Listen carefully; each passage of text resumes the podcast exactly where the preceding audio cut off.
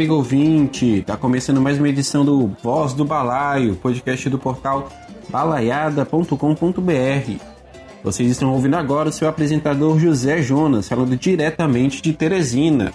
E comigo estão hoje Rodrigo Chileno. Oi, JJ. Uma saudação a todos os nossos três ou quatro ouvintes. E também na mesma casa e muito possivelmente num ambiente completamente diferente, já que os dois não se suportam, Bruno Silva. Olá, ouvinte. Olá a todos. Inclusive não dava para ficar falando que é quatro ouvintes. Vocês estão vacilando. Não tem mais só quatro pessoas ouvindo, tem mais gente. Antes da gente começar o nosso programa de verdade, a gente tem alguns recadinhos para passar, né? O primeiro deles é que já está no ar o jornal Balaiada. No nosso portal balaiada.com.br você já vai encontrar uma página com várias notícias, colunas, informações, enfim. Com muita notícia, com muita informação de qualidade. Uh, algumas matérias muito bacanas sobre uh, diversos assuntos, sobre política nacional, internacional, sobre mulheres, ciência, cultura, enfim. Você vai encontrar muita coisa bem bacana lá no balaiada.com.br. Só não tem coisa de música, porque ambiente de música é ambiente de droga. Porra, não fala isso, cara. Não fala isso. Tem uma matéria aqui da Wellington falando sobre os 10 anos sem Michael Jackson. Michael Jackson não é, não é música, Michael Jackson é, é, é dança. Dança pode. Dança sem música. tá, tá bom então. É só botar no botão mudo e ele fica dançando sem música. Ah, ok. Ou então botar um GIF. Uhum. E a segundo, o segundo recadinho é, inclusive, fazer uns esclarecimentos, né? Porque a nossa audiência, audiência boa, inclusive, é, chegou pra mim, né? E perguntou: Jota, eu escuto o programa de vocês, mas eu não sei que diabos é podcast. E, assim, não é nenhuma contradição a pessoa perguntar pra gente o que é o podcast, porque, enfim, muita gente não conhece mesmo essa mídia. Então, só uma pequena explicação. Porque podcast, é, para aqueles que não conhecem, né? Se você está ouvindo pela primeira vez um podcast, meus parabéns. Uh, podcast é basicamente uma rádio gravada na internet. Ou então para quem for já mais millennial ou quem gostar muito de, de influencers, é um youtuber sem você precisar ficar com a tela ligada o tempo todo. Você pode escutar a gente em qualquer aplicativo agregador de podcast ou no nosso site também, né? Se o Bruno tiver resolvido já os probleminhas que faltam para colocar lá no nosso site, né? Os links e tudo mais. Você pode escutar lá, você pode escutar em qualquer agregador de podcast, você pode escutar até mesmo no Spotify, se você for fã de ambiente de música, né? Coisa que o Bruno não é muito fã. Não, o Bruno é, o Bruno é contra. Pois é. Mas você pode estar escutando a gente lá, junto com outros podcasts de gente muito influente, muito importante, tipo Rodrigo Maia, tipo Nando Moura. Pois é. Ah, e também outros não tão legais e não tão importantes, como podcasts da Folha de São Paulo, do site Nexo, enfim, que tem uma qualidade excelente também, mas ah, se for comparar com a gente, enfim, não, não é. O importante parecido. é ouvir as publicações do Diário Causa Operária, porque elas têm um microfone de 10 mil reais na mesa e o som continua ruim. Pô, cara. que é isso, daqui a pouco eles vão fazer um textão sobre a gente, cara. Cuidado, hein? Deixa fazer, deixa fazer. É, pode vir, vem tranquilo, vem tranquilo. Tá, ok então, pessoal. Então, bora começar logo, né?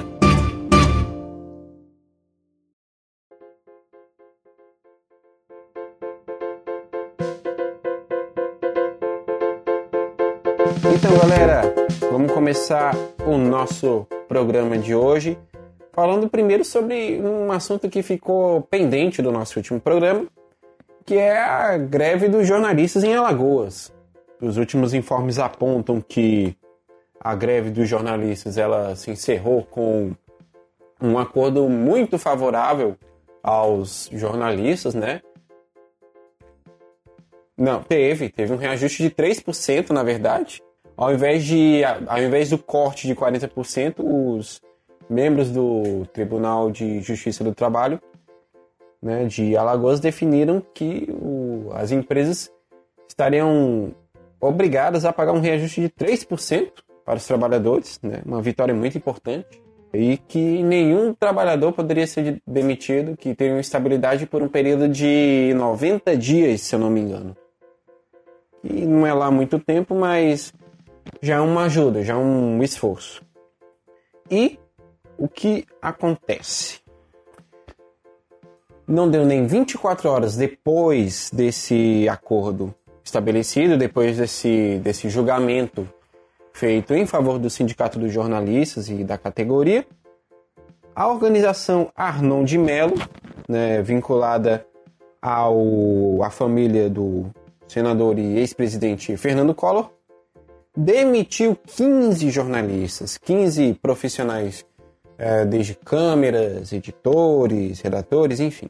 15 pessoas foram demitidas do dia para a noite, imediatamente após o acordo.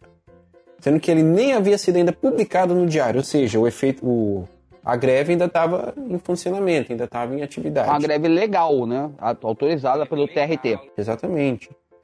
Inclusive, para falar mais sobre esse assunto também, a gente tem uma participação mais do que especial que é do nosso camarada Valmir Macedo, daqui de Teresina também. A gente vai deixar ele falando um pouquinho com vocês sobre isso e a gente volta já já. Saudações, ouvintes da Voz do Balaio. É um prazer estar aqui com vocês pela primeira vez. Já sou um fã desse programa, ouvinte. E hoje vou estar participando à distância aqui das discussões, deixando meu registro é, e minhas saudações a todos. Vamos estar aí na movimentação para estar participando aqui do programa, intervindo e dialogando com vocês. Queria deixar aqui o registro que eu gostei muito da última edição do programa. Curti muito a parte de Stonewall. Aprendi muito com vocês também, muito massa. Gostei bastante e é isso. Vamos nessa balaiada, seguindo na luta. E sobre essa questão do jornalismo, né, da, da greve dos jornalistas, era uma coisa que quando, eu, quando eu tava, tava escutando o programa anterior, né, que vocês falaram sobre isso, eu fiquei muito assim, me questionando. É, eu, eu faltei foi literalmente entrar no podcast e querer perguntar para vocês o que, é que vocês iam achar que isso ia dar, né? Isso ia gerar uma greve e uma movimentação como essa, no quesito perseguição, retaliação. Porque o que eu senti era isso. Eu me coloquei no lugar desses jornalistas e eu sabia que depois dessa greve, com certeza iria vir essa retaliação. Porque no espaço empresarial, na empresa jornalística, ninguém faz greve, volta e fica tudo bem. O sentimento do empresário mesmo não é esse, não, não, vai, não vai ver com bons olhos um jornalista que faz algo do tipo. Então eu já esperava que ia haver esse tipo de retaliação. Uma demissão em massa, por exemplo, é uma coisa que não me surpreendeu. E aí dentro disso, o que é que, o que, é que eu imagino? É que é que a gente percebe, né? É que a, a realidade jornalística profissional desregulamentada do jornalista, ela atende justamente ao interesse da classe dominante, porque o jornalista não é uma profissão, não, não há um interesse de regulamentar uma profissão, um exercício de uma prática profissional que, que dê liberdade intelectual, que dê liberdade política a um espaço de propagação de ideias, ou seja, qual é o interesse da classe dominante, qual é o interesse dos políticos que estão no poder em dar autonomia para um profissional escrever como ele quer, denunciar como ele quer, né? Então não atende esse interesse. Se a gente perceber em prefeituras, em estados, não existe concurso para jornalista, não existe regulamentação para profissionais da comunicação, porque eles servem literalmente para atender interesses. Então, geralmente, esses cargos de jornalista no poder público, na Câmara e tudo mais, a maioria desses profissionais da comunicação, eles são cargos cargos de confiança, ou seja, o político, a autoridade, ele prefere que esse, essa prática profissional esteja sob o controle dele. E falta geralmente isso. É, é, foi até uma tentativa que houve, né, de, de, de criar um, um órgão nacional, né, um conselho de comunicação, mas foi totalmente uma coisa totalmente descartada, né? Foi até inclusive apontada com um discurso reverso, né, de que seria uma entidade para censurar, para controlar, tudo mais. E eu sinto isso, eu sinto que existe uma, uma ausência disso da gente quanto sociedade pensar em regulamentar isso, pensar em comunicações públicas, assim como existem outras instâncias democráticas, mas que existem órgãos, departamentos, sei lá, tipo a Defensoria Pública, o Ministério Público, e não existe é, uma instância comunicativa pública para as pessoas se organizarem, não uma coisa estatal, controlada pelo Estado vinculadas aos órgãos de governo, mas, sei lá, um, uma instância pública de fato, onde organizações, sociedade civil, partidos é, pod poderiam estar atuando. Isso não existe, só mostra o quanto o Brasil está muito aquém ainda, está muito distante de, de se pensar é, democracia e se colocar como que o país é comunista, é, como quem o petismo está tomando de conta dos, dos meios de comunicação, a esquerda está tomando de conta, quando na verdade não. Na verdade, a gente ainda está muito aquém de pensar uma comunicação nem democrática, imagine de imagine uma comunicação socialista, comunista, é, de ampla escala. Pois é, pessoal. Esse foi o áudio do nosso amigo Valmir Macedo, né? Ele que infelizmente não pôde participar do programa hoje porque está trabalhando, né? Mesmo no domingo, mas é aquela história: jornalista não tira férias e nem tem folga e nem tem direitos trabalhistas, né? Pode estar reforma trabalhista. Mas enfim. Tá certo. Jornalista tem mais que ralar mesmo. É verdade. Jornalista nem os nossos. Não, todo mundo tem que ralar. Isso aí. Pois é, mas enfim. Jornalista trabalha muito pouco. De qualquer maneira, o Valmir ele vai estar participando nos próximos programas, ele vai estar aqui com a gente também, comentando, falando, talvez não tanta bobagem quanto é, a gente, né? Mas vai estar aqui mais tarde e ainda hoje, ainda nesse programa, ele vai estar comentando também sobre a, uma outra pauta, que é a questão da, da crise dos refugiados da Venezuela. Né? Que, mas isso daí a gente vai conversar mais para frente.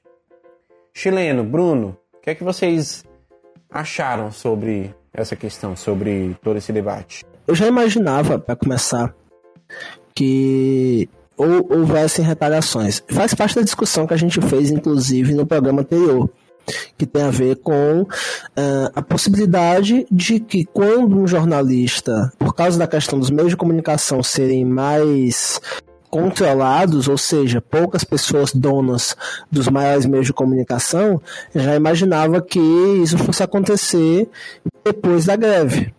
Ele não imaginava que fossem tantos e que fossem apenas em uma TV.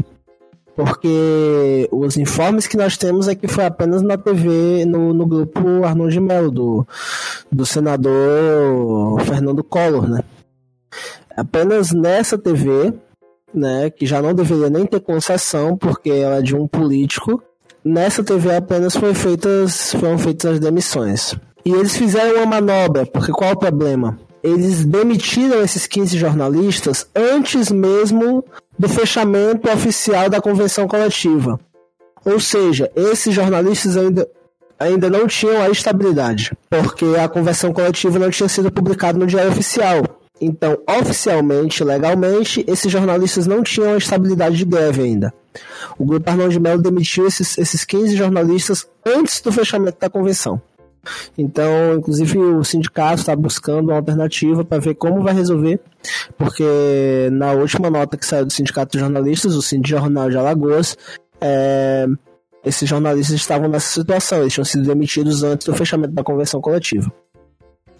Mas uma coisa interessante que o Val me falou, e aí a gente vai discutir a questão da greve em si, né? Que ele fala, o jornalista é, o empresário ele não, da, da, das empresas de comunicação, ele vai querer demitir porque depois de uma greve. Mas isso não tem a ver só com o empresário das, das empresas de comunicação. Isso tem a ver com os empresários no geral, né? É, o empresário ele tem um sentimento, principalmente quando a greve derrota a empresa, derrota o patrão, o empresário tem um sentimento de revanchismo. Ou seja, ele precisa demitir as lideranças, porque senão ele não vai ter aquele sentimento de, rev de, de revanche sanado por ele. Então ele precisa fazer as demissões, né? Por mais que ele faça demissões é, pontuais, ele não vai poder demitir uma redação inteira porque ele não vai ter personal rapidamente para contratar novamente. Mas ele vai demitir um ou outro que ele considera os líderes, os cabeças daquilo, né? E isso acontece em todo o setor, não seria diferente no jornal, entre jornalismo. Mas um outro detalhe que também o, o Valmir falou tem a ver com a imprensa em si. Né, assim, é, hoje a gente vê mais uma discussão que a gente faz, como sempre. Inclusive, no Balaiada a gente sempre faz essa discussão, que é a questão do jornalismo independente. Hoje as empresas de jornal de, de da grande mídia, elas estão tendo que se readaptar à realidade. Porque, por exemplo, eu estava lendo, eu estava assistindo essa semana, eu fui na, na casa de um militante nosso, e ele estava com a na TV aberta na, na Globo News. E a Globo News tem um programa que, que passa, acho que quase por três horas seguidas, que são alguns jornalistas do, da Globo News, ficam sentados numa mesa, numa, e ficam comentando o G1 algumas notícias da semana da Globo News. É, basicamente, eles fazem um programa com sketches, com, com, todo, com toda uma diferença do jornalismo tradicional. Ou seja, isso, para mim, há muito tempo a Globo já vem fazendo. O programa da Adnê é uma grande demonstração disso. Os caras estão se tendo que se adaptar à nova à, à internet, né? A internet rep representa uma mudança muito forte para a TV, né, para os meios de comunicação. Hoje você já tem, você já tem na internet vários portais de imprensa alternativa, desde os maiores como Carta Capital, é, Fórum, Brasil de Fato, Brasil Atual, Balaiada, né, que são menores, né, o Balaiada já é pequeno. e você tem nos, nas cidades, nas grandes e pequenas cidades, é, sites de jornalismo independente ou colunas ou blogs que escrevem só na internet, ou seja, não tem impresso, não tem TV e só existe na internet. Mas que tem um público que acompanha, né? E que tem um público que, que realmente ali tá ali no jornal, tá? que sim. A diferença da uma coisa que eu ouvi falar, é, inclusive de algumas pessoas que fazem, fazem vídeo pro YouTube, que eu me nego a chamar de youtubers, porque isso não é uma profissão. Digital influencers. Não é nem gente. É, algumas pessoas que fazem vídeo para YouTube, falando que ah, existe uma diferença entre a TV e o YouTube que tem a ver com a audiência. A audiência da TV, às vezes o cara, por exemplo, às vezes a pessoa pega ali a TV, liga a TV e vai fazer alguma coisa em casa. Então o cara vai a dona de casa vai, vai arrumar a casa, vai ou vai estudar, ou vai escrever, e deixa a TV lá ligada. Ou o cara tá em casa, vai deixa lá a TV ligada. A pessoa tá no trabalho, deixa a TV ligada lá e a TV fica lá. Então, muitas dessas, dessas questões de audiência da TV aberta, é, e até mesmo da TV fechada em si, é, tem pessoas que não são audiência, audiência mesmo, né? Que tá lá a TV ligada, mas que a pessoa assiste. No YouTube não. No YouTube as pessoas vão até aquele canal, abrem aquele específico vídeo e assistem aquele vídeo. Ou seja, a audiência é muito mais real do que a da TV. Então você pega, por exemplo, grandes TVs de. grandes portais de. de de imprensa, né? Folha de São Paulo, G1, o Estadão, o, a Record, todos esses canais da grande mídia estão tendo seus portais na internet de forma muito grande e com muito giro para isso. O G1, então, é hoje um dos maiores meios de comunicação de jornalismo da Globo. Todas as notícias da Globo vêm através do G1, né? Antes você tinha o, a Globo em si fazendo jornalismo. Não, hoje é o G1 que faz isso. E tudo da Globo vai para a internet.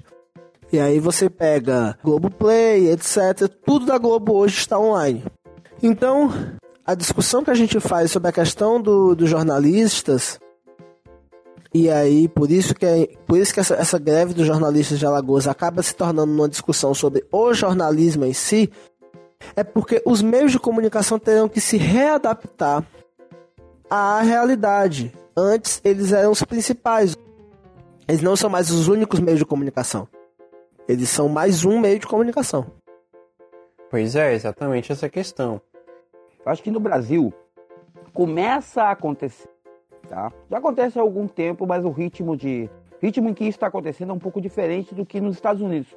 Nos Estados Unidos, há uns 10 anos atrás, a grande imprensa, é, de alguma maneira, foi suplantada pela internet, tá? A eleição do Obama, não tem uns 10 anos atrás, foi absolutamente controlada pelo, de alguma maneira foi controlada ou coberta pelos blogs, tá? Então, os blogs de notícias, eles suplantaram especialmente a imprensa escrita. Há de se entender que nos Estados Unidos você não tem, com uma exceção, com uma grande exceção, você não tem um jornal de alcance nacional, você não tem revistas de alcance nacional. É, Time e Newsweek são muito cobertura da costa leste americana. A costa oeste americana, de alguma maneira, não é bem coberta pelo, pela Time. E você tem um jornal que é o USA for Today, tem uma cobertura nacional e que é, na verdade, um jornal semi-nacional. Ele tem cada, cada sucursal do, do USA for Today tem, ele tem redações espalhadas pelos Estados Unidos, isso desde os anos 80. Então o jornal tem um bloco nacional e tem blocos locais que são escritos pelas sucursais e são impressos localmente. Então, o USA for Today que você lê em Nova York é diferente do USA for Today que você lê em Los Angeles, ou em Chicago, ou em São Luís, ou em Nova Orleans. É um país muito grande, né? Então, a forma como a imprensa americana cobre nacionalmente os eventos é um tanto diferente do Brasil. O Brasil não tem exatamente o jornal nacional, mas Folha de São Paulo e o Globo tentaram cumprir esse papel de alguma maneira. Tanto que é, no, ao redor do país você vai numa banca de jornal, você tem o jornal local. Ah, eu quero comprar o Zero Hora. Não tem, mas tem o Globo. Tem a Folha de São Paulo. Tá? Tem o Estadão. Então, o que começa a acontecer agora com, de forma mais intensa, as últimas eleições de 2018 de alguma maneira, foram bastante influentes nessa situação, é exatamente esse processo que já aconteceu nos Estados Unidos, que já vai acontecer com muita força, que é, é a, o, o, deslocamento da grande imprensa escrita da imprensa física para a imprensa é, digital. No, o New York Times foi pioneiro nesse sentido.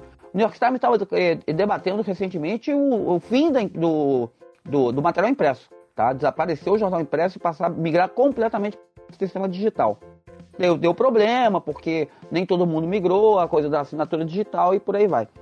Aqui no Brasil, de alguma maneira, existe esse processo e é, o Brasil é o país da pirataria digital, quer dizer que é, os meios de comunicação pedem assinatura paga acabam não emplacando muito porque você pega a mesma informação ou usando aqueles sites agregadores de conteúdo em que aparece aquela matéria do Folha de São Paulo que você não assinou, mas está lá a matéria, ou através de sites que replicam a informação. Então tem esse, esse, esse detalhe que, que aparece na história e que tem a ver exatamente com esse processo que o Bruno está falando de eh, migração dos grandes portais para o meio digital. Isso, nas condições de trabalho do jornalista, vai implicar no seguinte: é um negócio que a gente já falou semana passada, que o mesmo repórter, ou o mesmo estagiário, ou o mesmo trainee, escreve para o G1, para o jornal local, para o Globo, faz a matéria para o G1, faz a matéria para o Sport TV, ou para o Globo Esporte, ou para a TV Globo, e ao mesmo tempo ainda faz um áudio para a rede CBN, tá? O que, aí eu, eu, uma coisa que eu meio que discordo do Bruno, é que esse processo que o Bruno fala, ah, o G1 é o principal portal, isso é para a imprensa escrita.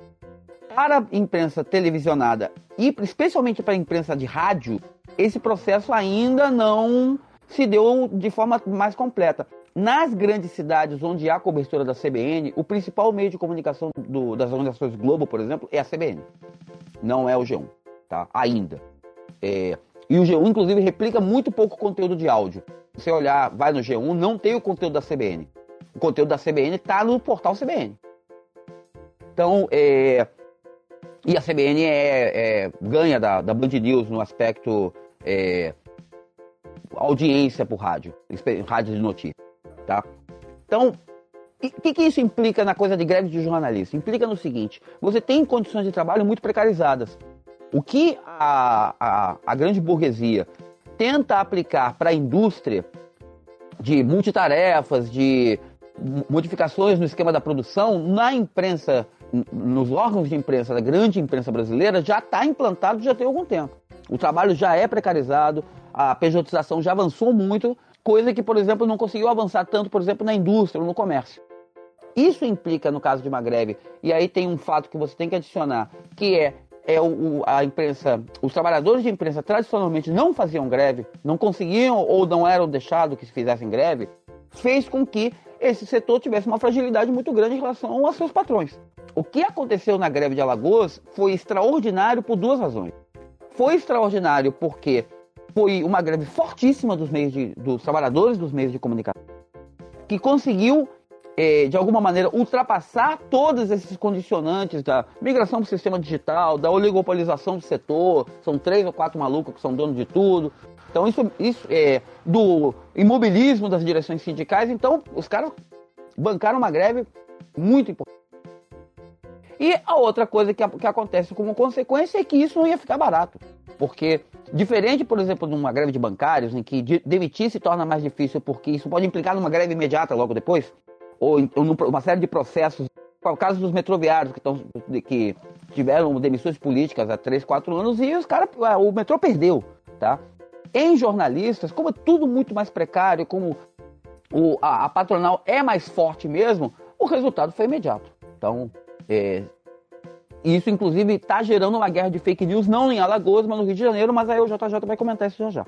Não, pois é. Uh, muito do que. Algumas das coisas que você falou, Chile, é importante a gente ver que tem muito a ver também com a questão da legislação.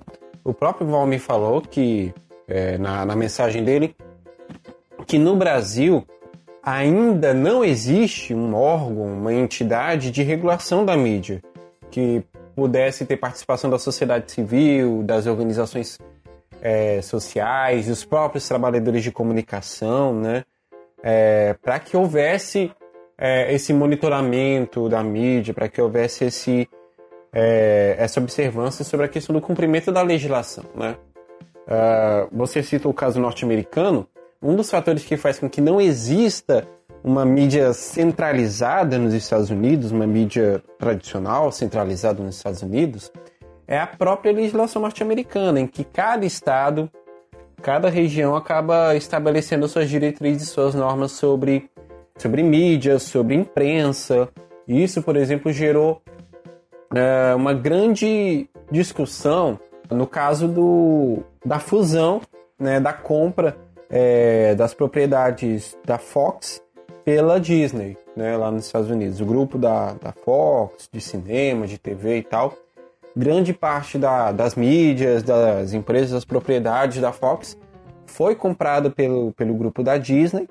Teve de ser feito, estudado isso caso a caso, estado a estado, antes de, antes de finalmente isso ser concretizado e poder ser aprovado, por exemplo, também em outros países, ah, como aqui no Brasil.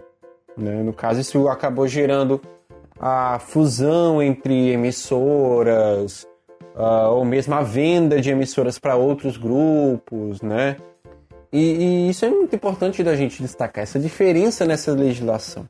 Porque enquanto lá, no, lá nos Estados Unidos você tem essa diferenciação, uh, me, mesmo os grandes conglomerados eles têm que se subdividir em várias partes, com vários donos diferentes, com vários proprietários diferentes e tal para poderem ter é, uma, uma comunicação que seja descentralizada, aqui no Brasil é tudo muito centralizado, é tudo muito fechado, amarrado na figura das grandes empresas, né?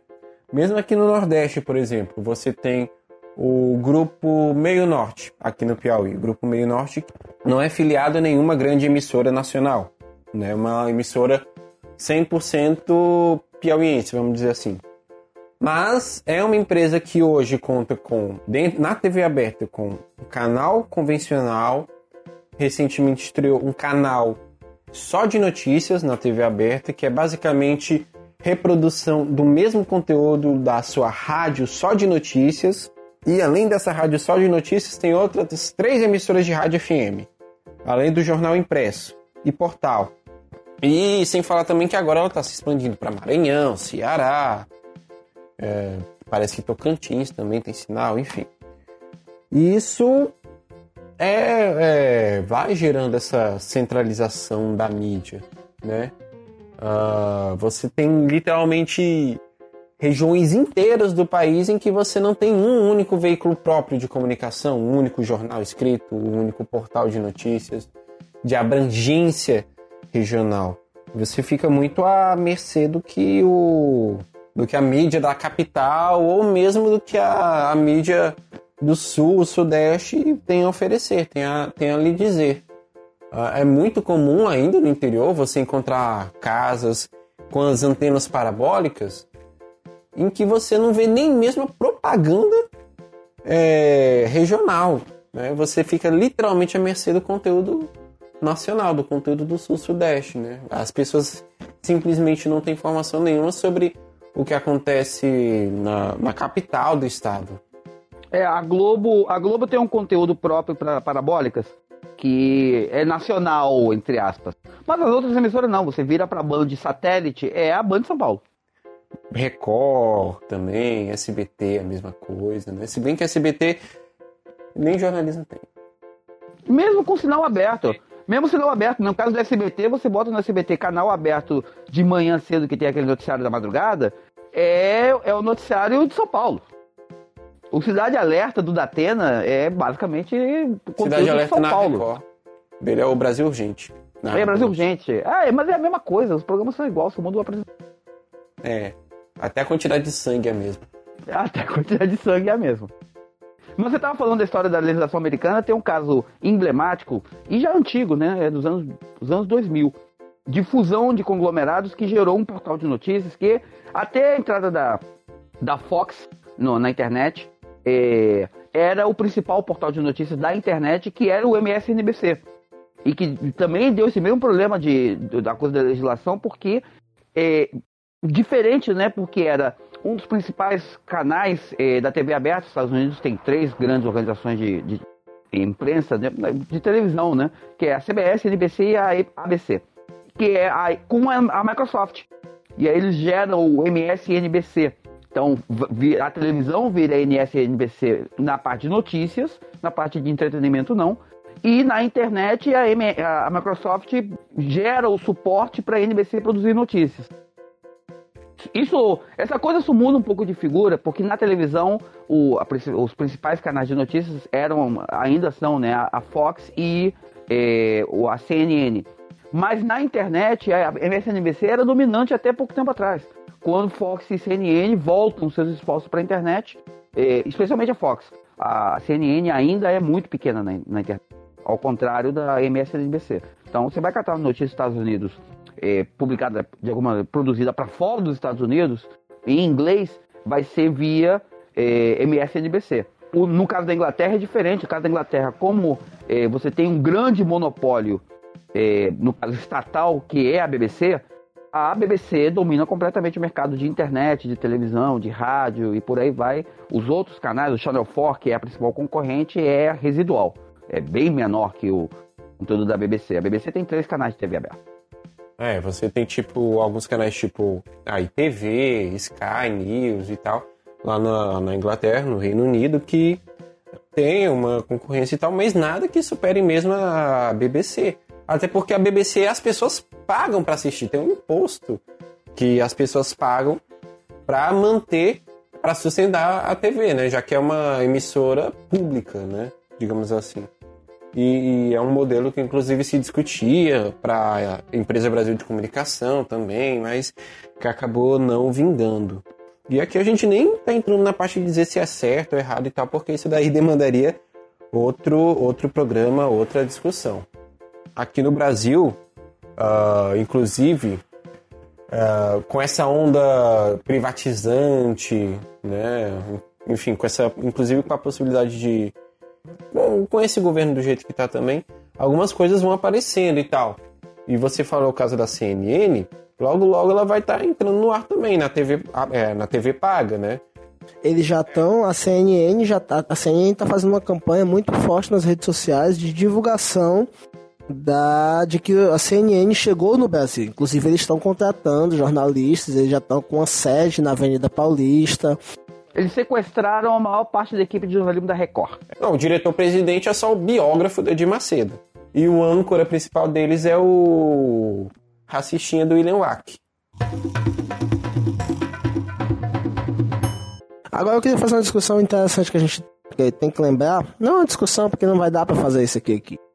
Mas mais uma vez eu venho na discussão de que existe uma, uma discussão no Senado tá, que tem a ver com a regulamentação, com a regulamentação não, com a, a o fim das fake news, né? Que tem a ver com como vamos fazer para acabar com as fake news. E esse debate que aparenta ser um debate interessante, já que ninguém gosta de fake news, acaba trazendo uma discussão que é importante, que nós temos que ter atenção, que tem a ver com a regulamentação da mídia, que aí a gente também tocou nisso aqui agora há pouco, que é ter um grande meio que regulamente a mídia. Isso pode ser bom por um lado, mas pode se tornar perigoso, tá? Ah, no passo em que o Estado regulamente a imprensa. E aí nós vamos entrando num lameiro assim muito perigoso. Porque no momento em que o que que é regulamentar a mídia? O que que é fiscalizar a mídia? O que que seria isso? Como seria? Como se daria isso? Ter um grande órgão de regulamentação da comunicação nacional. Quem cuidaria disso? Quem controlaria isso? Porque não adianta a gente ficar no debate, no discurso de que, ah, com participação dos trabalhadores da imprensa. Gente, na boa, isso não, isso não acontece, não vai acontecer. Isso pode ser nosso sonho, mas não vai acontecer. Pode acontecer com os caras que eles querem que tenham. Então você vai lá pegar uma comissão do Senado, uma comissão do Congresso para participar disso. Você vai lá votar nas pessoas. Isso vai se transformar em um órgão de, na minha opinião, em um órgão de repressão da grande mídia contra a mídia independente. Já basta, no, no, no, no na minha opinião, é até uma discussão que deve ser feita, a gente tem que fazer um dia que tirar um podcast para fazer essa discussão, que é sobre o jornalismo em si. Eu acho que está sendo, tá claro aqui pra gente, é o segundo programa que a gente toca na, na greve dos jornalistas de Alagoas e acaba entrando na discussão da comunicação em si. Toda essa discussão que a gente fez agora não tem nada a ver acaba assim, tecnicamente a gente não fala tanto da greve dos jornalistas de Alagoas, a gente fala mais da questão da comunicação e da imprensa, né? Porque é um debate que a gente precisa fazer. E aí a gente acaba que a gente pode cair numa grande casca de banana. Quem tem alertado isso muito há um bom tempo é o próprio Green Glenwald. O, ou Greenwald. Greenwaldo. O, Greenwald. Greenwald. É... é com dois N's ou com dois S? É porque é é, faz, tem que, tem que é. saber para pesquisar lá no Pulitzer. O Glênio. O Glênio, o Greenvaldo, é, Conjo, Conge.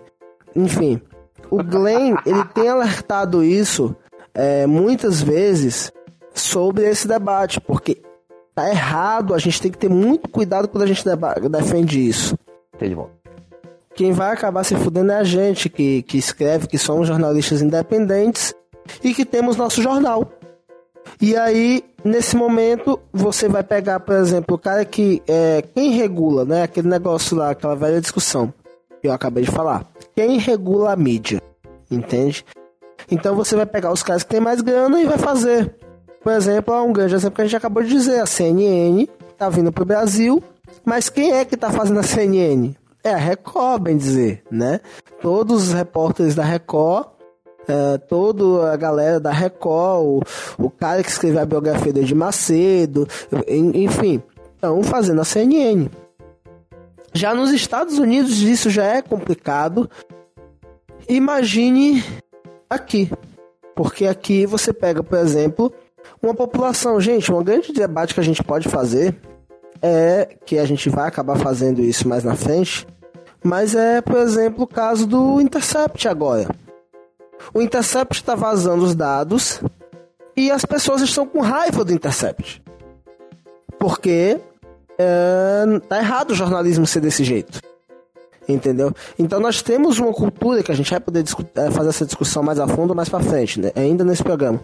Mas a gente tem uma cultura é, equivocada de achar que jornalismo é, tem que ser imparcial, que jornalismo não tem lado, que jornalismo isso e aquilo, e que no final das contas não é isso, essa não é a verdade. O, a Globo tem lado, o lado de quem tá ganhando. Sempre foi assim. Então, se ela lucra muito, ela apoia o candidato. Se ela não lucra com esse candidato, ela vai reprovar esse candidato. A Globo é tão grata aos, aos governos do PSDB que até hoje a Globo não ataca o PSDB de jeito nenhum. Até para falar do caso do Aécio Neves, e tá difícil para eles. Nem do Alckmin com a merenda. Nem do Alckmin com a merenda. A Globo não tem, a Globo sempre tem um, um, um amor reprimido pelo, pelo PSDB. A, Globo, a Globo e o PSDB são cônjuges. Né? Não, a Globo, sim, a, Globo, a Globo sente saudade da época do Fernando Lá na época do Fernando Henrique que era bom. Exatamente. E aí a gente tem que ter cuidado quando a gente defende a regulamentação da imprensa. Porque isso pode trazer pra gente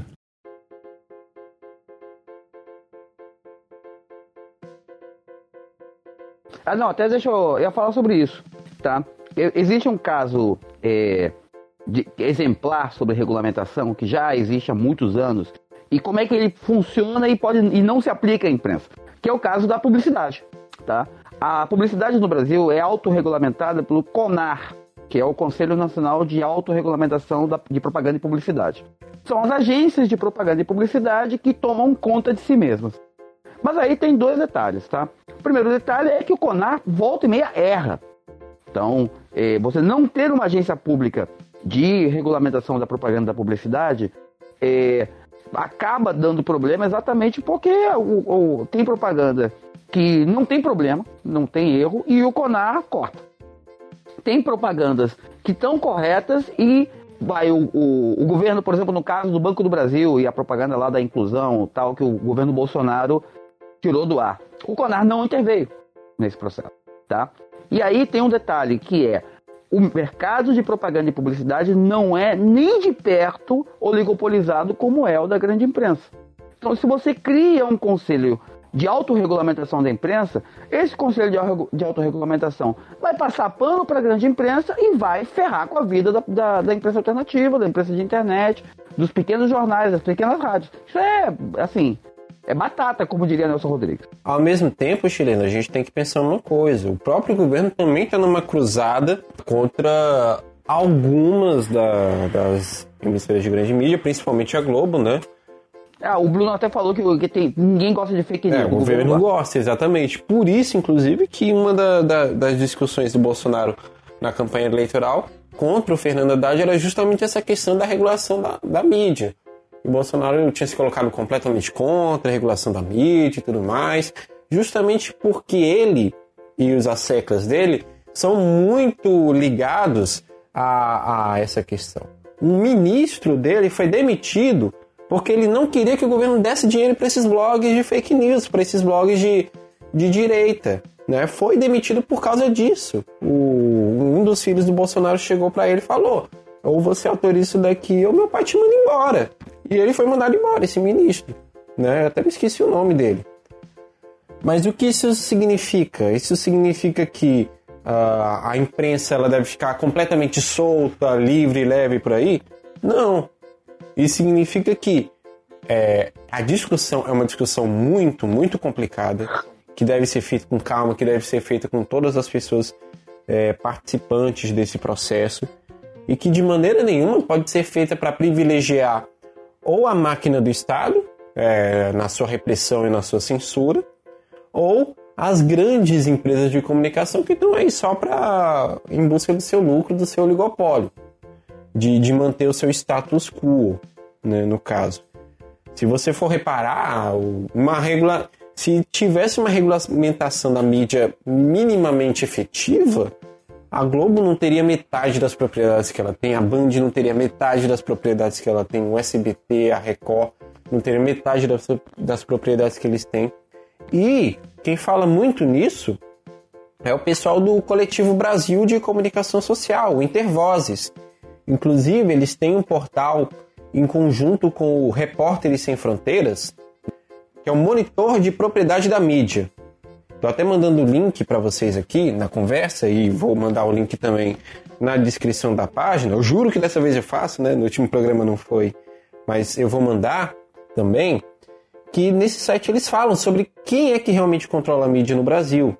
Tem matérias, tem textos falando sobre é, esses controladores, sobre os veículos de mídia, sobre os proprietários e também tem os indicadores de riscos à pluralidade da mídia.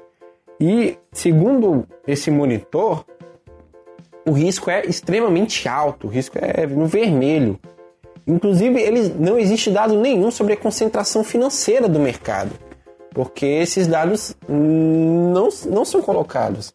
Algo que deveria ser público, né? já que é, rádio e TV são concessões públicas. Enfim, há um controle, há um risco muito grande, é, segundo é, é, o site, segundo esse monitor da mídia, esse monitor de propriedade da mídia. E é, e é um lugar bem bacana para a gente poder estar tá, tá percebendo como é que essa concentração na mão dos religiosos, dos grupos evangélicos e também do, dos grandes empresários acaba criando todo uma, um ciclo vicioso na comunicação nacional. É, o Alberto Diniz passou boa parte da vida dele falando disso também. De como é que existia um viés é, empresarial na, na produção jornalística dos grandes. Ou seja, que boa parte do que se diz jornalismo, não é culpa não é do jornalista, ele é, mandou ele fazer isso, é, ou faz ou perde trabalho, mas boa parte do que se produz de, de, de imprensa, de jornalismo, não é imprensa, é, é informe publicitário. Assessoria de marketing. Exatamente. Vamos lá. Inclusive a figura do informe publicitário é inacreditável, porque você olha lá, parece uma matéria, mas na verdade é uma propaganda. Mas é, é, eu, eu, eu até ia te falar isso, né? É, como é que essa coisa da fake news interfere, inclusive, na relação de trabalho entre trabalhadores e patrões? É, exatamente. A gente vai. A gente tem que começar já a falar sobre isso. Porque é, a onda, né, a greve da, dos jornalistas de Alagoas acabou gerando uma. acabou reverberando em outros lugares, tendo influência muito grande, além do apoio massivo que recebeu. E também está tendo agora esse caso né, do jornal Fluminense lá no Rio de Janeiro. Né, o nosso amigo carioca chileno pode explicar melhor essa situação.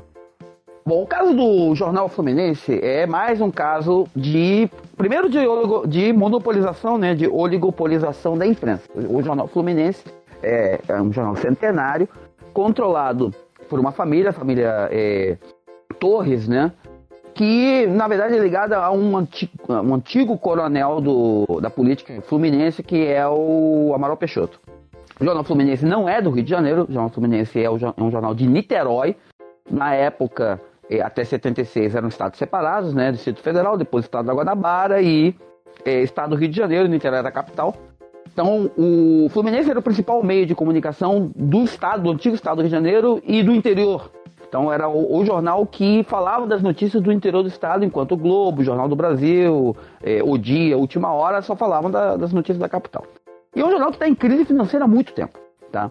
É, Para você ver, no Rio de Janeiro, os jornais publicam, eh, tem edições de domingo, né? Então publicam sete dias da semana, o Fluminense não há muito tempo que não tem. O jornal de domingo é um jornal que sai no domingo e que cobra segunda-feira também. Então, é, jornal que passa por crise, a tiragem é muito baixa, é, junto com o São Gonçalo, que também é de um grupo empresarial, é do grupo é, Salgado de Oliveira, o dono da Universo, que é uma faculdade particular que tem em Niterói, tem em São Gonçalo, tem em Goiás também.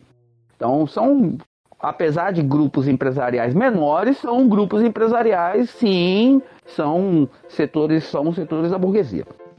O que aconteceu é que com a, o, o, eco, né, com a repercussão da greve dos jornalistas de Alagoas, começou a circular uma notícia por grupos de WhatsApp de que os jornalistas do jornal Fluminense fariam um movimento semelhante a partir do momento em que eles estão sem receber salário há dois meses, estão sem receber, eh, sem ter o INSS, o Fundo de Garantia depositados e por aí vai. E acabou que isso se revelou uma fake news, provavelmente plantada pelo, pela própria direção do jornal. é, de alguma maneira, plantou essa fake news para ver se o pessoal caía na armadilha e assim conseguia demitir e reprimir o pessoal. Então, saiu uma, uma informação posterior de que aquilo ali era, era caô, de que não, não, não, é, não tem nada disso, e mais que a, a situação trabalhista dos jornalistas ainda é precária, é real. A direção do jornal prometeu pagar os salários. Então, dois meses sem receber salário, prometeu pagar na quarta-feira, dia 10, mas tinha uma carta atribuída que é mentira. Até completando a informação, né? O jornal São Gonçalo está praticamente desmontado. É, eu não, não tenho a informação correta, eu devia ter perguntado isso, se eles ainda têm edição impressa, eles têm site, tá? Mas se eles é, ainda mantêm a, a edição impressa, é, mas boa parte dos jornalistas foi demitido, a redação que tinha, sei lá, 20 pessoas, hoje deve ter 5 ou 6 no máximo. E é um jornal que pinga sangue porque é o que vende. Hum, com certeza. Aqui no Piauí também a gente tem um, um caso que era o Diário do Povo, do Piauí. Jornal que era bem tradicional, mas que vinha passando por uma crise fortíssima. Foi comprado por um empresário há alguns anos, uns dois anos mais ou menos. E esse empresário é nada mais ou menos do que o candidato do PSL ao governo do estado. Né? E depois da eleição, o jornal foi, foi indo, foi indo, edições cada vez menores, eh, edições co cobrindo do, três, quatro dias seguidos, né? Cada vez mais magrinho e hoje chegou uma edição que literalmente está só uma edição por semana. E nem em todas as bancas você consegue mais encontrar ele. Ou seja, o jornal está tá literalmente falindo, tá literalmente fechando, né? Uma, uma coisa que é, é, triste por causa do, dos trabalhadores e tal da empresa, mas também tem muito a ver com, com essa questão, né? Do, do se o jornal não está produzindo, se o jornal não está dando lucro que esperava, é, simplesmente abandona, simplesmente vai-se embora. E é uma coisa que tem a ver muito com a crise do, do jornalismo e com a crise do impresso. Com, a crise, com a crise empresarial e, e, com o avanço da monopolização dos meios de comunicação, vou lembrar de outro exemplo, tá? Um dos mais tradicionais jornais do estado do Rio de Janeiro era um, um jornal, jornal e rádio chamado A Tribuna de Petrópolis. A Tribuna de Petrópolis tinha edição impressa, tinha uma rádio. É, rádio FM, inclusive com um alcance bom, pegava no Rio de Janeiro. Há uns anos atrás eles fecharam a rádio, alugaram a rádio para 15 FM, que depois da desaparição da Rádio Fluminense e da mudança do, do, formato da Rádio Cidade, que era ligado ao Grupo Jornal do Brasil, não, o Rio de Janeiro ficou sem rádio de rock. Tá? Aí a Kiss FM entrou, alugou eh, o sinal, a, a, frequência da tribuna de Petrópolis, primeiro transmitia de Petrópolis, depois botou uma retransmissora no Rio de Janeiro. Isso durou um ano, dois anos e a Kiss FM saiu. Quem pegou a tribuna de Petrópolis foi uma das rádios evangélicas, se não me engano, a rádio do Valdomiro Santiago. Tá? Então, o, eles mudaram o dial, é, o antigo dial passou para Band News e é, botou outro número do dial e virou mais uma rádio evangélica lá qualquer, não sei o que, com a concessão da Tribuna de Petrópolis. O jornal fechou e ele sobrevive hoje em dia com o dinheiro do aluguel da concessão e com serviços gráficos. Então, boa parte dos panfletos e jornais rodados no estado do Rio de Janeiro, os, os que têm cor são rodados na gráfica da Folha Dirigida que sobrevive porque é o principal jornal de concursos públicos do estado do Rio. Então, qualquer coisa preto e branco feita em papel jornal é rodada na tribuna de Petrópolis. Isso que eles sobrevivem. Essa crise no, no jornal, no, no Fluminense, na tribuna de Petrópolis e em todos os outros lugares, é justamente um reflexo de, de toda essa questão global que a gente acabou falando. Então, é, é uma luta que segue, a greve do, do jornalista de Alagoas já finalizou, mas a luta desses trabalhadores que foram demitidos ainda segue. O Jornal Balada vai continuar acompanhando essa, essa batalha, essas, essas movimentações e também as próximas é, ações dentro do, do movimento dos trabalhadores que vierem a ocorrer também.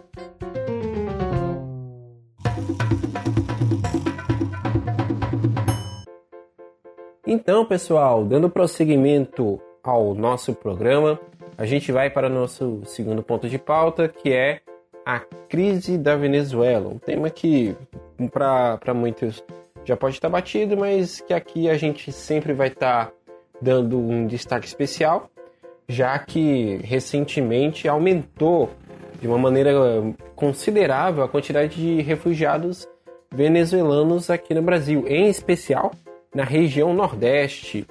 E para falar um pouquinho mais sobre isso, a gente tá com ele aqui no nosso programa. Valmir, como é que vai, cara? Beleza, JJ. Opa. Muito bem, Valmir. Valmir que entrou no último bloco apenas com uma sonora, uma gravação, né? Já que estava trabalhando. Agora já está mais tranquilo, né? Já, já saiu do trabalho, já está alimentado, já está já tá, não sei se feliz com a vitória das norte-americanas na Copa do Mundo. Não, não, não fiquei feliz. Faço boicote aos Estados Unidos. Pô, cara, mas pensa comigo, o Trump não gostou. Ah, então, ah, então ótimo. Vamos saber. pois é. E a, o Bruno também tá aqui, o chileno tá aqui também, né? E eles logo. Infelizmente. Não, eu tô aqui, não tô aí não. certo. Então a gente já pode começar conversando um pouquinho, né? O nosso amigo Valmir Macedo, Macedo, falei mais cedo. nosso amigo Valmir Macedo, ele é jornalista aqui em Teresina também, né? Trabalha num, num portal. Tudo bem falar o portal que tu trabalha? Aqui, o... Tudo bem. Tudo bem, né? Trabalha no portal Cidade Verde, né? Não, oh. Valmir, Valmir é do portal Balaiada. Ah, também, né? Eu quero meu e-mail institucional, viu? Pois é. Mas enfim, e, e há algum tempo ele já vem acompanhando o, essa situação dos refugiados venezuelanos em Teresina, é, que a princípio não parece ser é, um destino muito convencional para quem vem da Venezuela, nem para turismo, muito menos para se abrigar né, como, como refúgio. Mas, vê, mas o Valmir já está acompanhando essa situação há um tempo e pode falar um pouquinho mais sobre é, como anda a situação dessa, dessa população que vem chegando, desses refugiados que vem chegando ao Piauí e também aos outros estados do Nordeste. Pois é, JJ, aqui meio que a gente se surpreendeu né, com a chegada de alguns grupos de venezuelanos. Começou no, no início de maio, um grupo de mais ou menos 50 deles chegaram aqui em Teresina e se alojaram numa praça aqui da cidade.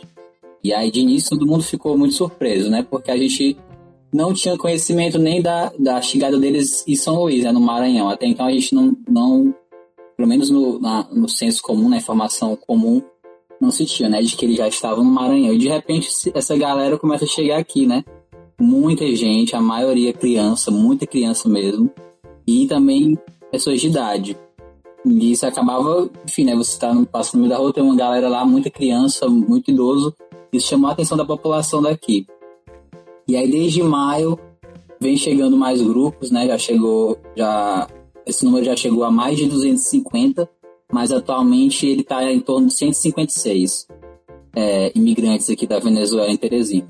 Alguns deles é, é, chegaram a passar o território do Piauí e foram para o Ceará, e aí no rumo do Fortaleza. E aí desde então eles estão aqui e isso tem causado uma série de debates por conta da situação deles, né? A maioria está em estado de mendicância, né? Muitos deles pedindo é, dinheiro no sinal, roupa, comida. E aí, como sempre, o poder público não tem muita iniciativa. Acabou que alguns grupos de algumas cooperativas, algumas ONGs, é, abrigaram esse pessoal e eles estavam meio que divididos. É, o que a gente pode perceber é que muitos deles são indígenas, são de comunidades é, campesinas e alguns deles nem falam espanhol, falam um dialeto mesmo local. E aí isso acabou tendo algumas divergências, né? Por exemplo, eles levam das crianças para o sinal, as pessoas brigando, orientando, eles acabavam sem entender e tudo mais. E aí atualmente a, a confusão é porque a prefeitura decidiu juntar todos eles num lugar só. E aí como tem tribos indígenas diferentes e às vezes algumas delas não são é, não, se, não se comungam, um, um, grupo acabou saindo do local, né? Foi agora essa semana, final dessa semana, eles se juntaram todos eles no abrigo, todos, todos os imigrantes. E aí isso tem gerado uma polêmica aqui na cidade também por conta é, das crianças nos sinais, porque eles, o poder público alega que tem uma, uma lei que não permite né, a presença de crianças é, na rua, em situação de rua, e aí acaba tendo que levando sempre esses, esses venezuelanos que estão nos sinais de volta para os abrigos. E, e, assim, isso com certeza se reflete bastante é, por causa da, da crise que já vinha acontecendo há, há vários anos na, na Venezuela, né? A situação política na Venezuela é uma situação muito complicada e isso vem levado é, basicamente a, a, essa questão, né? Da, da busca né, dessa população por outras localidades para sobreviver e tudo mais. Há alguns meses teve a situação, inclusive, do fechamento da fronteira entre Brasil e Venezuela, né? É, e isso vem gerando uma crise muito grande. Essa, esse, essa população que se abriga nesses estados, que vem se abrigando aqui no Piauí, que parte para o Maranhão, para o Ceará, enfim, ela com certeza não é a única população que está se refugiando. O Brasil, obviamente, justamente por causa dessa questão da barreira linguística também, né? Por ser o único país da América Latina que não fala oficialmente o espanhol, também é, não é um destino muito do requisitado pelos venezuelanos. A maioria vai para Colômbia, Chile, né, principalmente. Né? Justamente, JJ, eu acredito que até onde eu li, o Brasil acho que é o quarto país, né, que tem esse destino, né? Tem, tem outros três destinos aí que são preferíveis por eles. Na verdade, a, a discutir sobre Venezuela é trazer uma discussão muito complicada é, sobre uma série de fatores. Eu acho que o Chile pode dar uma aprofundada melhor na situação política da Venezuela, eu quero primeiro fazer um comentário sobre a situação da posição irresponsável da esquerda e da posição oportunista da direita. Você pega. Porque não é só uma questão de as pessoas estão é, no Brasil, os venezuelanos estão no Brasil, e aí o que fazer? Para mim, não é só essa discussão que tem que ser feita existe uma discussão mais a fundo que é necessária que seja feita, que é também o porquê que essas pessoas estão aqui no Brasil e não nos seus países. Eles devem vir para cá se eles quiserem, e não porque no país deles não tem condições de, de, de se sustentarem. E aí a gente vai para uma questão que é o porquê que esses, esses companheiros, essas pessoas, não têm condições de se sustentar na Venezuela. E aí a gente vai fazer toda uma discussão política. Nós temos um, um debate bem polêmico, inclusive, sobre isso. Porque toda a esquerda se posiciona a favor de Maduro. Querendo dizer que o que está acontecendo na Venezuela é um golpe, é a discussão do golpe, porque a direita está querendo tomar o poder na Venezuela, os Estados Unidos estão querendo, e isso é um pouco verdade, não deixa de ser mentira. A gente tem um agente do imperialismo norte-americano, que é o Guaidó, que quer realmente tomar o controle da Venezuela, mas sem nenhum interesse em resolver o problema do povo venezuelano. Então, fechar a fronteira, fazer esse processo que o, o, o governo do, da AMPA, do Bolsonaro, está fazendo, não resolve o problema. Assim como o problema tem que ser resolvido a partir do próprio povo é, é, venezuelano. A gente pode fazer essa discussão de forma mais profunda, mas é como eu estou falando. Tem que se cobrar também desses setores de esquerda, que se dizem de esquerda, e que estão defendendo um governo totalitário e irresponsável que é o governo Maduro. Enquanto o povo morre de fome nas ruas da Venezuela, Maduro faz festa e, e, e, e a bola burguesia da, da, da Venezuela tá enricando cada vez mais. Quem tá morrendo de fome é o povo. Nem o Guaidó, nem o Maduro estão passando dificuldade. E o povo tá vindo pro Brasil porque não tem comida na Venezuela. Não tem condições aqui no Brasil, mas também não tem lá, lá tá pior. Então, esse é, esse é o primeiro aspecto de, de tudo, assim. É, chamar a responsabilidade desses setores de esquerda irresponsáveis que estão fazendo coro com a defesa irresponsável do governo Maduro. Maduro já era, Maduro já, já, já, é um governo que já, de, já deveria ter sido derrubado pela classe trabalhadora há muito tempo. E não sei, não é derrubado porque é um governo, é uma ditadura realmente. Um governo que não, não tem espaço para oposição. Então esse é o primeiro aspecto. O segundo aspecto é aqui no Brasil, né? Essas pessoas chegam aqui no Brasil e se encontram na situação em que se encontram.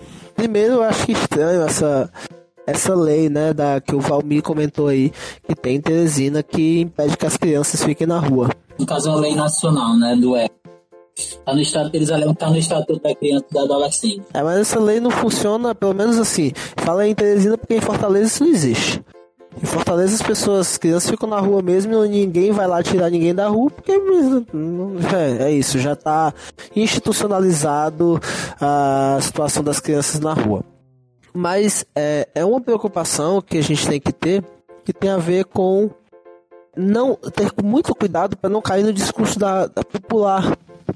É, no, no Jornal Balaiada saiu um artigo que eu fiz sobre a situação das pessoas que estão em situação de rua, né? Os trabalhadores em situação de rua saiu ontem e faz justamente essa discussão sobre o, o perfil das pessoas que estão na rua, né? O perfil das pessoas que estão em situação de rua, que já é um, já, já existe no Brasil a cultura de que quem está em situação de rua não quer trabalhar, não não quer fazer nada e está ali porque quer. E aí você pega mais pessoas, ou seja, você enxerta as ruas com a situação incontrolável, né, da, da, da imigração venezuelana e os, e os governos que não fazem nada nem pelas pessoas de rua aqui do Brasil não vão fazer nada pelas pessoas de rua da Venezuela. As pessoas que vêm da Venezuela e vão para as ruas, porque é, não existe uma política de auxílio a essas pessoas que vêm de fora para cá para o Brasil. E aí se junta-se com pessoas nacionalistas estúpidas, né, que não tem nem direito de ser nacionalistas aqui no Brasil. Aqui no Brasil já é, já é ridículo o nacionalismo, e aqui no Brasil o nacionalismo é mais ridículo ainda. Mas tudo bem. Então você junta isso e você vive. Uh, isso se transforma numa situação muito complicada, né? Principalmente aí no Nordeste, que já tem um, graves problemas de estruturais até para as pessoas que já moram no Nordeste. Né? Inclusive eu queria tentar compreender é, o que acontece, por que que, por que que esse processo se deu ao Nordeste, né? Já que de certa forma é bem mais longe do que os, os países, os estados aqui do, do, do, do sul e sudeste do Brasil e norte, né? O que que, por que, que essas pessoas acabam chegando ao Nordeste? Isso é uma discussão, eu não sei se o Valmir chegou a abordar isso e cortou, mas é uma questão interessante também a se, a, se, a tentar observar. O que que aconteceu, o que que aconteceu para essas pessoas chegarem até aí? Bruno, assim, são vários grupos, né? Aí há, há várias, é, há vários objetivos. Né? Alguns dizem que, que, que a, a própria tribo tem esse comportamento, né? Peregrina, então eles saem peregrinando. Acredito eu que esse fluxo de peregrinação acaba acontecendo por conta das rodovias, né? Porque aqui acaba sendo um entroncamento né, rodoviário, Maranhão, Ceará, e acabaram vindo para cá. Outros dizem que o objetivo do grupo é chegar na Argentina. Eu não, também não entendi qual, como é que seria essa rota, né? Mas assim, o que a gente percebe é justamente uma situação é, de imigração, mas assim, o que a gente consegue ver mesmo com essas pessoas chegando aqui é, é como se tivesse. Como se, eu acho que na verdade é o que eles são, né? Refugiados mesmo. É como se, como tu falou, né? Como se a situação tivesse muito grave lá, que realmente está, e eles. E não existe nenhuma condição de eles permanecerem lá. Muitos relatam que deixaram familiares lá na Venezuela e que o objetivo é conseguir um emprego, um trabalho no Brasil para poder ajudar eles lá e quem sabe trazer eles para cá. Então, o que eles falam, né, eles não, não pretendem voltar. É meio como se fosse a movimentação nordestino-sudeste, é, né? Como se eles buscassem, sei lá, uma condição de vida melhor. Hum, claramente isso, claramente isso. É a questão da penúria, a questão da, da miserabilidade mesmo. E como, e como, e como o, o Bruno falou, JJ, é, essa, realidade dá margem para essa galera de direita falar muita, muita besteira. Eu, eu ouvi, consegui acompanhar de algumas pessoas falando, né? Olha aí o que é está acontecendo, o que, é que a esquerda fez, olha aí o que é que dá um governo de esquerda. Mas aí é que tá. A direita tem essa legitimidade porque a esquerda é irresponsável. Os setores de esquerda estão Justamente. apoiando o Maduro e isso é irresponsável. O, o governo Maduro não é um governo de esquerda, é um governo ditatorial. Não adianta a esquerda fazer essa defesa irresponsável porque dá margem para essa direita oportunista de chegar e dizer que o governo dos trabalhadores não funciona e o exemplo disso é a Venezuela. Venezuela não é um governo socialista, muito menos um governo comunista, é um governo ditatorial de restauração do capitalismo. É isso que a Venezuela é. Então, a direita não tem nenhuma moral para dizer que a Venezuela comprova que o Estado operário não funciona, porque não existe Estado operário na Venezuela. Existe uma restauração do capitalismo, assim como Cuba, assim como Coreia do Norte, assim como a China, que muitos partidos comunistas reivindicam como sendo governos socialistas e dos trabalhadores. É até ridículo o PCdoB ainda considerar a China um governo socialista, mas tudo bem, nem vou comentar. Mas essa margem que é dada é dada pela esquerda. Porque quando os trabalhadores quando as pessoas da Venezuela chegam ao Brasil e quando saem nos jornais, obviamente de forma oportunista, né? Os jornais obviamente querem mostrar a crise na Venezuela como sendo algo para dizer justamente isso, tá vendo aí? Olha o que é que dá um governo de esquerda, tá vendo o que é que dá um governo de esquerda? As pessoas passam fome, as pessoas têm que, têm que comer coisa do lixo, não sei o que, como se no capitalismo isso já não acontecesse todos os dias. Mas nem é isso a questão. A crise humanitária na Venezuela tem a ver e aí a gente também não pode ser, ser inconsequente, não tem a ver apenas com a questão do, do governo do, do, do governo venezuelano, né? Tem a ver também com a série de embargos comerciais que os Estados Unidos estão fazendo sobre a Venezuela para fazer a crise acontecer. É, Cuba é um governo de restauração do capitalismo, mas que é reivindicado como socialista.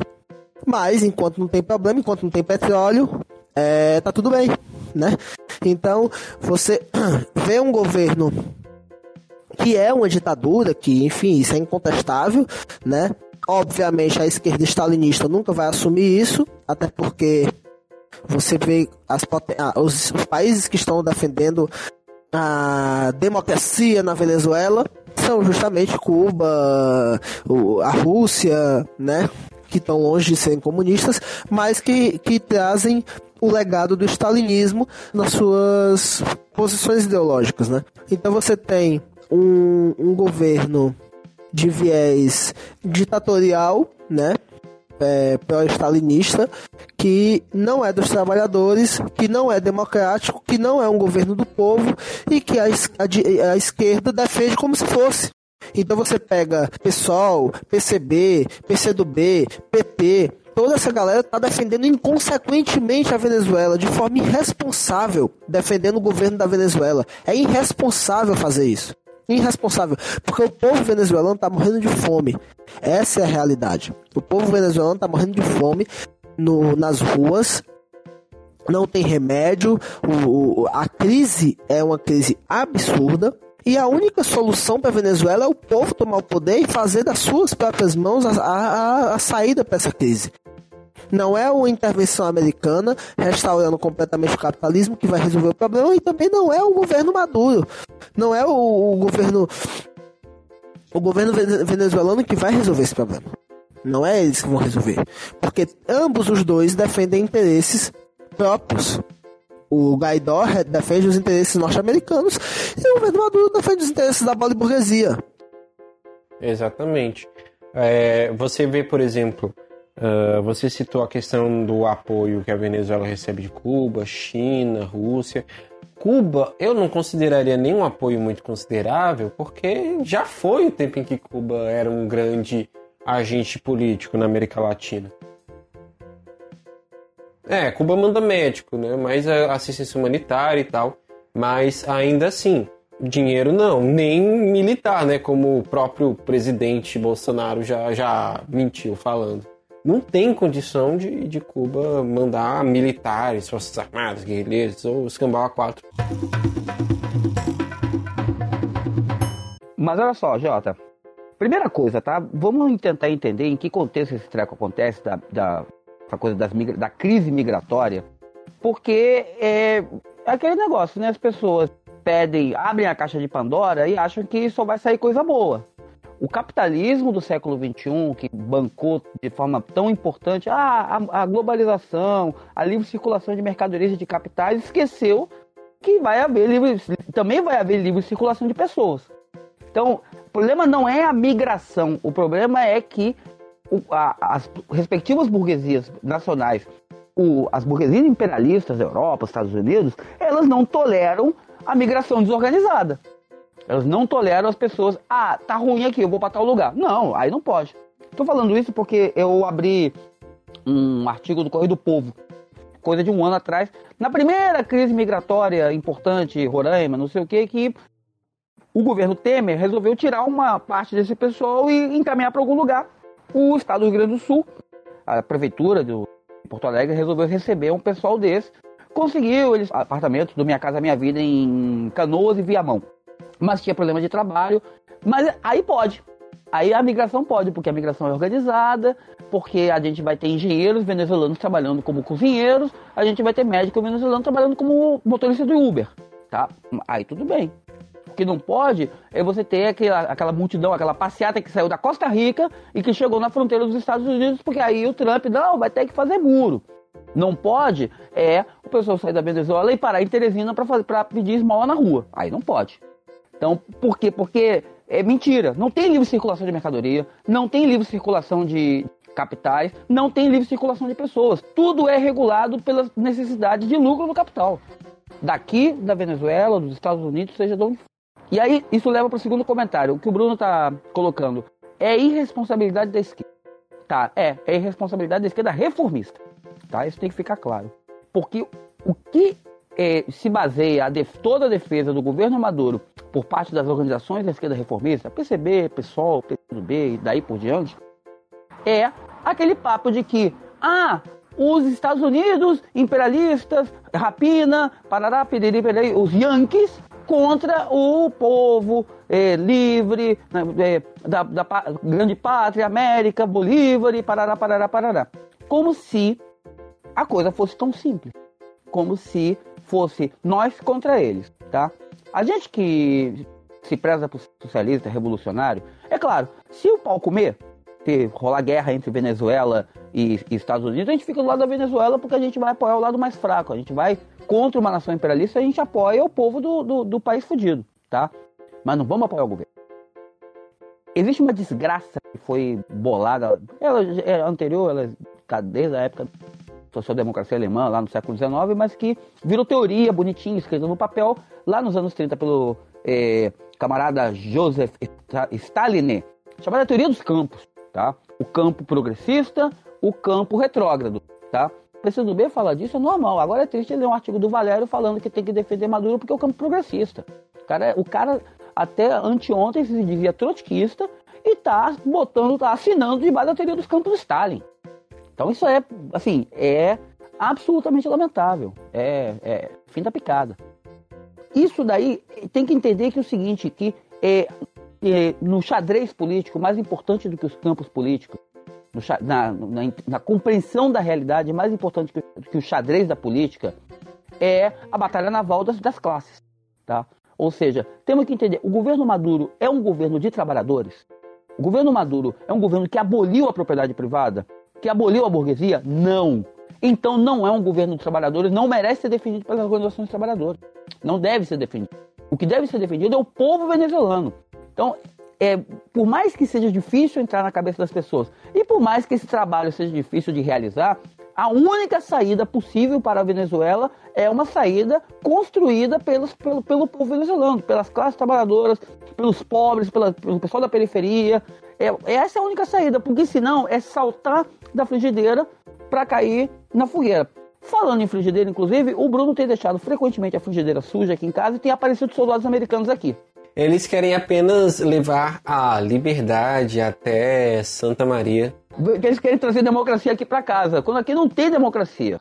Existe uma, uma, uma, questão muito importante que a gente tem que, tem que lembrar também: a gente não pode também bater apenas na esquerda, né?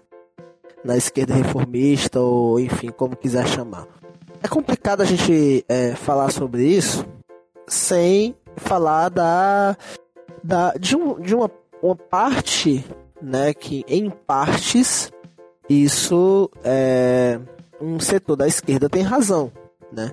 Existe realmente um apelo é, direitista em todo esse processo, que tem a ver com os Estados Unidos tem a ver com a Venezuela, coincidência ou não, ser mais um estado sem democracia e com muito petróleo.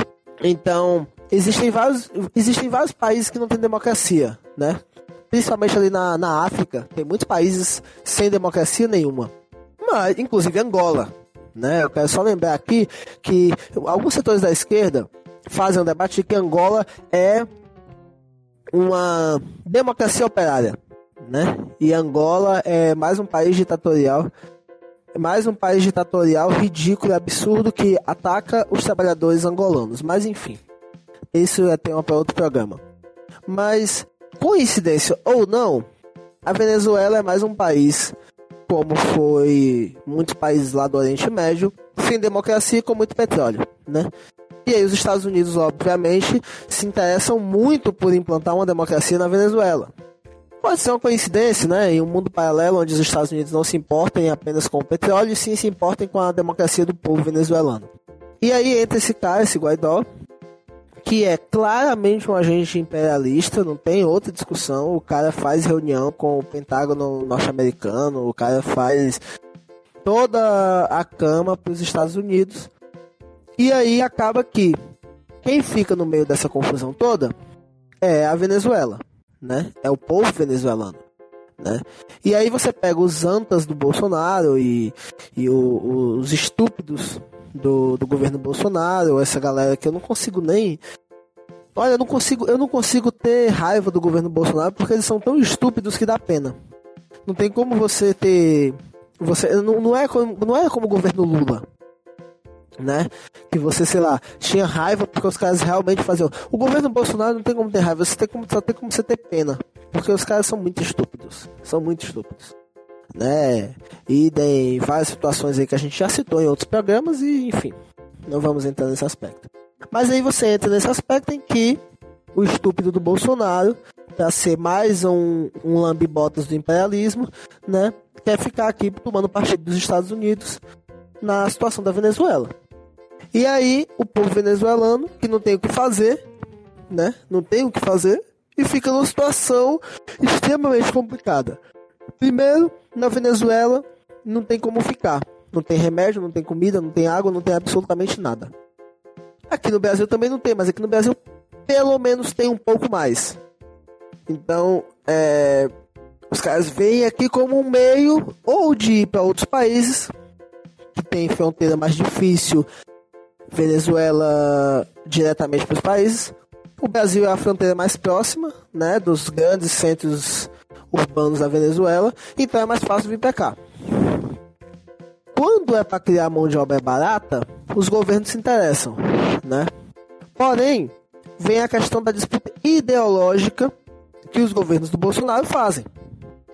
Não tem a ver com o fato de muita gente pouco emprego. Mas tem a ver com o fato de que o Brasil já tem uma taxa de desempregados altíssima e o governo tem uma, um interesse que é de não fazer com que os imigrantes socialistas venezuelanos venham para o Brasil implantar a revolução, a revolução socialista do Brasil, ou melhor, a revolução bolivariana do Brasil. Então, você se encontra numa situação complicada dessas pessoas uma situação muito difícil desses venezuelanos e acaba que essa situação se agrava ao passo de que o, o Brasil já está numa crise fodida, não apenas política, porque os setores da pequena burguesia só se importam com a crise política, mas nós estamos vivendo também já há muitos e muitos anos uma crise quase que humanitária nas periferias do país. Então, você aumenta o índice, o número de desempregados, você tem muitas pessoas voltando a ficar abaixo da linha da miséria, né? Que é aquela linha lá que o PT criou, que é, é não, o cara que passou fome nos últimos três meses é um cara em situação de extrema fome. O cara que passou um ano de fome e nos últimos três meses conseguiu um emprego, nunca passou fome. Então ele já saiu da linha da miséria. Inclusive a Pública lançou uma reportagem, uma série de reportagens muito interessantes. Depois a gente pode deixar na descrição aí do, do, do, do podcast, que é, é uma, a situação das famílias que passam fome, né? As pessoas que passam fome no Brasil, né? Que eles chamam de, agora eu esqueci, mas que o governo tem uma palavrinha para essas pessoas. É uma palavrinha bonita para não dizer que passam fome. Bem, os imigrantes venezuelanos vêm para cá, aqui não tem comida nem para os brasileiros, imagine para os imigrantes venezuelanos. Então ficam numa situação muito difícil e os estados ficam com essa situação em suas mãos, com toda, todo esse processo, esse, esse, esse problema que é, é, problema entre aspas, né, que é os, os migrantes venezuelanos. O responsável a se fazer deveria ser pegar essas pessoas e dar condições, né? Dar condições para essas pessoas terem mínimas condições de sobrevivência. O problema é que, enfim, não é interessante para os governos dar condições nem para os brasileiros, imagine para os venezuelanos. Isso. Antes, antes eu queria é, comentar que publicamente também é, a prefeitura daqui chegou a falar que esses grupos teriam saído de onde vieram porque o governo venezuelano teria cortado programas sociais, né? Como um, um, programa social parecido com o Bolsa Família. E de fato, realmente o que, o que aconteceu na Venezuela foi isso, né? De uns anos para cá.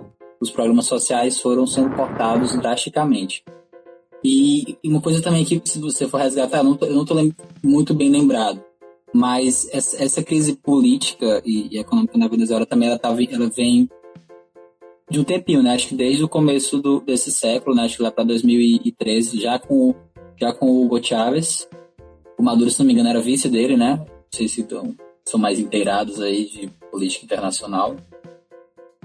E já, e já tava tendo essa crise, né? O Chávez já meio que já entregou o posto com essa crise pro, pro Maduro. E eu lembro que eu lembro também que os Estados Unidos, uma época, a, meio que a intervenção deles seria para um diálogo né, da, da, oposição com o governo é, chavista, né?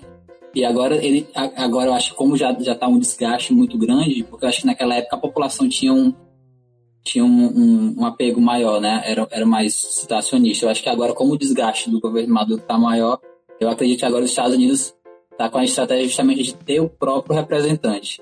Pois é, é Valmir, a questão é, é, é, mais ou menos essa. Sabe, a, a, Venezuela há muito tempo ela já, ela já teve diversos e diversos problemas em toda a sua história, assim como o resto da América Latina também já passou por ditaduras militares, enfim.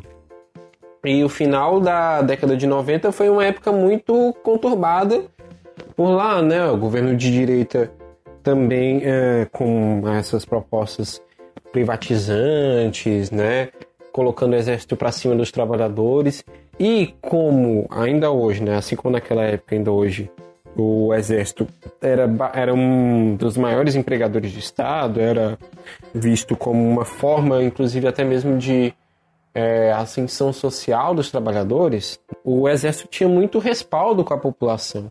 E essa questão do, do governo de direita da época colocar o exército contra os trabalhadores, contra as manifestações populares de trabalhadores, gerou muita, muita crise, muita polêmica. Isso levou futuramente a que o Chaves, que à época era um general de baixa patente, eu acho, enfim, ele tinha até tentado um golpe, né, sem sucesso, mas é, futuramente ele foi eleito presidente da, da Venezuela, junto com apoio de setores de centro-esquerda, e implementou uma série de reformas e tudo mais, enfim.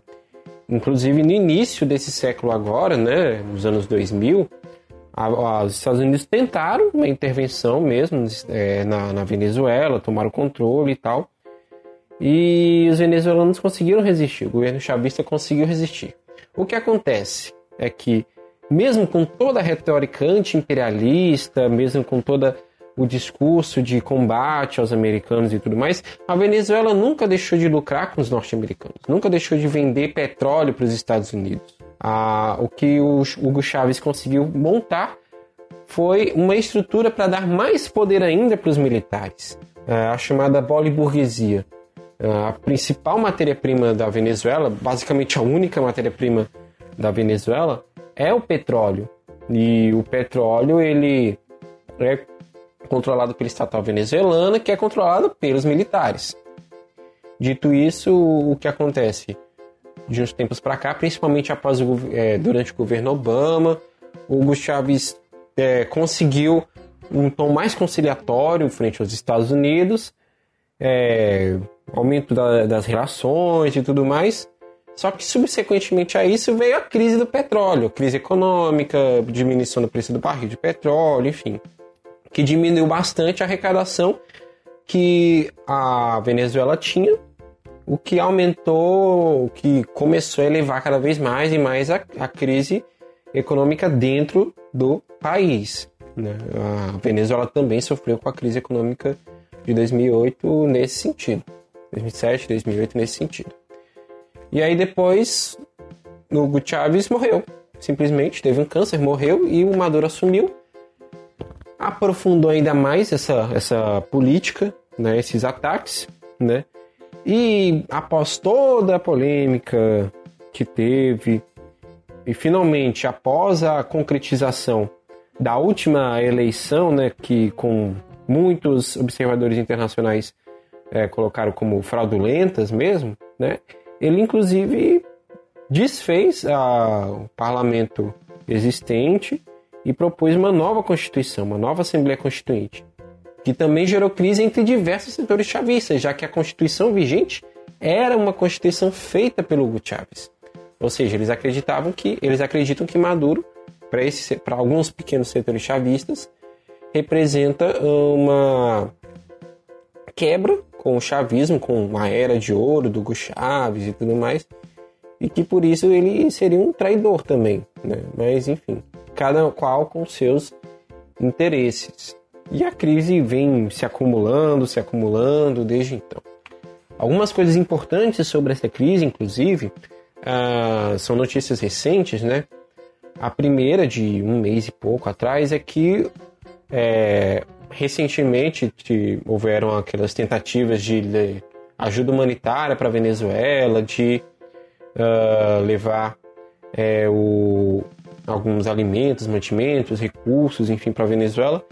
O que acontece é que, segundo informações, segundo notícias, alguns desses agentes ligados ao Guaidó estavam se apropriando dessa ajuda humanitária para bancar festas, para bancar é, noitadas, baladas, enfim, coisa do tipo. Mas, ô JJ, essa ajuda humanitária não era tipo duas caminhonetes? Que o, o, o Bolsonaro mandou para lá? Não, isso daí era o que ia do Brasil. Isso era o que veio do governo brasileiro. É, tinha ajuda humanitária de outras fontes, teve um show beneficente também, enfim. E o que foi colocado é que os agentes do Guaidó estavam usando essa ajuda humanitária para justamente uh, é, se banquetear, fazer farra, enfim.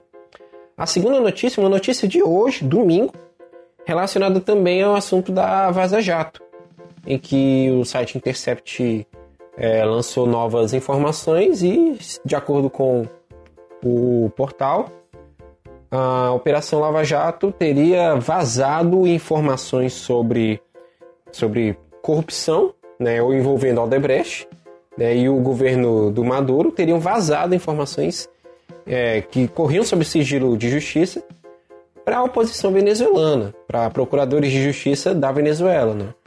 Isso mostra que, é, obviamente, a, a Venezuela, o governo venezuelano também é envolvido em esquemas de corrupção, de fraude, em licitação, enfim. Mas também que é, esses agentes também estavam dispostos a, a, a gerar essa questão da destabilização no, na situação política de um país vizinho, né? E, enfim, isso mostra que existem muitos, muitos interesses envolvidos nessa questão e nenhum deles é o interesse real dos trabalhadores, que com certeza é se ver livre de um governo opressor e querer minimamente condições de sobrevivência. Resumo do post do Intercept. Resumo 1. É, Ministério Público Federal faz bagunça para derrubar o governo Maduro. Esse é, esse é o ponto 1. Um. Ponto 2. Fernando Henrique tá gagá. Porque depois que vazou a história do, do não sei o que, teve o vazamento, foi parar no, na, na conta de Twitter da procuradora eh, que recebeu o vazamento que estava exilado no Brasil, a Transparência Brasil eh, quis saber o que estava acontecendo, a Transparência Internacional, desculpa, que é a ONG a qual a Transparência Brasil está ligada.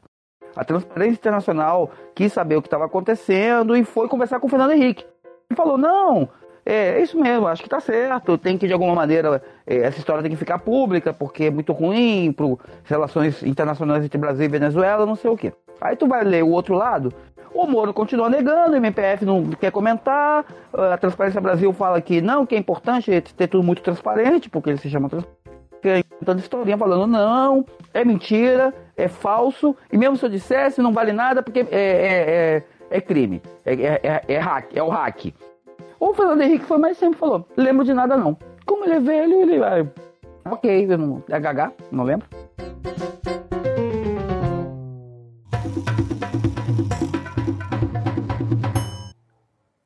Então, pessoal, a gente falou sobre a crise no jornalismo a nível mundial. A gente falou sobre os refugiados venezuelanos né, e a crise migratória da América Latina.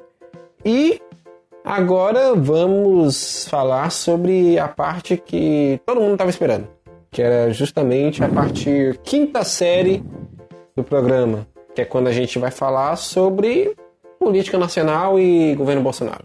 Pensei que a gente fosse falar do final da Copa América de hoje, porque o Brasil e Peru é quinta série. não, não, meu Deus. Não. É porque o Chile, é porque o Chile já perdeu semana passada, né? É, perdeu pro Messi e tudo mais. E ele se recusou a receber premiação, né? Mas o Messi foi expulso do primeiro tempo. Mas não vamos comentar sobre futebol por enquanto, né? Uh, se bem que tem muito tema que dá para comentar sobre futebol. Voltando aqui, né? Sobre o assunto mais relevante e importante da semana. O apresentador Fausto Silva agora está envolvido diretamente nos vazamentos do site The Intercept, segundo o, a revista Veja, que agora também está trabalhando em parceria com o The Intercept Brasil. O juiz Sérgio Moro teria procurado o Faustão, ou foi o Faustão que procurou o Sérgio Moro, não tenho certeza, mas eles conversaram e o Faustão deu algumas dicas de, de discurso de mídia, né, de como falar com o público, né, é um media training ali pro, pro Sérgio Moro. Literalmente confirmando o conteúdo da, das conversas vazadas. Ai, ai, é, Bruno, chileno. Então já saiu vocês... a primeira revelação de que, que quem fez o media training do Moro não foi o Portal R7, foi o Faustão, que é alguém mais qualificado para isso. Jornalista de verdade. É, com certeza, né? É, Moro, que também já deu entrevista no Ratinho e tudo mais. Imprensa séria. Sensacionalista é o Balaiada. Imprensa séria é o Ratinho. É, exatamente. A começar pelo, a começar pelo nome, né, cara? Little, Little Mouse é um dos melhores jornalistas desse país. É o pai do governador do Paraná e é o dono da principal é, é o dono da principal é, do principal é, grupo de imprensa do estado. As organizações massa. Massa fera. Não, não, não, por favor, não, não. Massa fera é a Grazi, que é do BBB, que um dia o Bruno vai estar lá no BBB e vai falar que eu sou o novo João Willis. Eu quero, eu quero, eu quero saber. Eu quero saber se realmente é, é uma piada isso, é sério mesmo. Você não tinha visto ainda essa. essa, essa... Vocês estão brincando, né? Não, saiu no, na revista Veja na sexta-feira. não, o Faustão é sério. Do Faustão é sério, saiu no Intercept hoje, não. Eu não, eu não vi ainda hoje, meu Deus. Não sabia que o Faustão tava nesse, nesse artigo. Tá o louquinho, meu. O louquinho, meu. Porque, porque é inacreditável, cara. É inacreditável isso, assim. Cada vez mais. Ô, louco, meu! Esse governo de quinta série. No arquivo confidencial, Sérgio Moro. O Greenvaldo. O Greenvaldo. O Glênio. Não, Greenvaldo. Glênio Greenvaldo segundo a tradução dos tradutores do Harry Potter. Bem, essa semana, essa semana o governo, o governo, o governo Bolsonaro não fez muitas pataquadas, a não ser uma pataquada master que ele fez sobre a questão do trabalho infantil. Né? E é uma pataquada muito séria que remete inclusive a uma discussão muito séria que nós temos que fazer. O fato do Bolsonaro dizer sou a favor do trabalho infantil, mas não vou fazer isso, não vou fazer nada na Câmara, não é não continua, não deixa de ser irresponsável por causa que ele disse que não vai tocar isso na Câmara. Por mais que esse debate seja um debate muitas vezes extremamente pequeno burguês, porque a realidade dura a realidade dos filhos da classe trabalhadora não é essa realidade pintada pelos, pelo, pelo povo que defende que as crianças não trabalhem. Infelizmente, as crianças trabalham sim. Tá? Isso é um fato. O que não quer dizer que por causa disso a gente não deixe de fazer o debate de que as crianças não devem trabalhar. Mas no momento em que o Bolsonaro faz uma fala em que diz que trabalhou em campo de corte de cana, sei lá que porra foi que ele fez quebrando milho. E, e tá tudo bem, porque eu sou um, um cidadão. Brincadeiras à parte, né? É, até a gente podia zoar sobre a questão educacional dele por causa, por causa disso, que pode ter atrapalhado a questão intelectual dele hoje. Mas, é, na boa, isso é muito sério porque isso traz uma discussão para muitos e muitos pais que é isso eu trabalhei, comecei, eu comecei a trabalhar aos 12 anos de idade. Com 14 anos eu estava trabalhando de carteira assinada, já nessa lei que o PT colocou na época, não sei se foi o PT, não sei como é que foi, uma lei que você permite o estágio, o tal do, do jovem aprendiz, né? Que nada mais, nada, nada mais é do que trabalho infantil. você você pega o por mais que você pegue é, o, o normal seja jovens a partir de 15, 16 anos, mas muitos locais contratam pessoas. Eu fui contratado com 14 anos para trabalhar. E essa discussão acaba que atrapalha. Por exemplo, você pega sim, quando eu comecei a trabalhar, os meus pais me colocaram para estudar à noite. Isso atrapalhou meu ensino, metade do meu ensino fundamental, isso atrapalhou meu ensino médio. Porque você é, é jovem, criança, não tem que estar tá trabalhando durante o dia e estudando durante a noite. Isso está errado. E é essa discussão que tem que ser feita, que está errado isso acontecer. Não que é normal e dignifica o homem, né? Como esse estúpido dessa anta, desse Bolsonaro faz.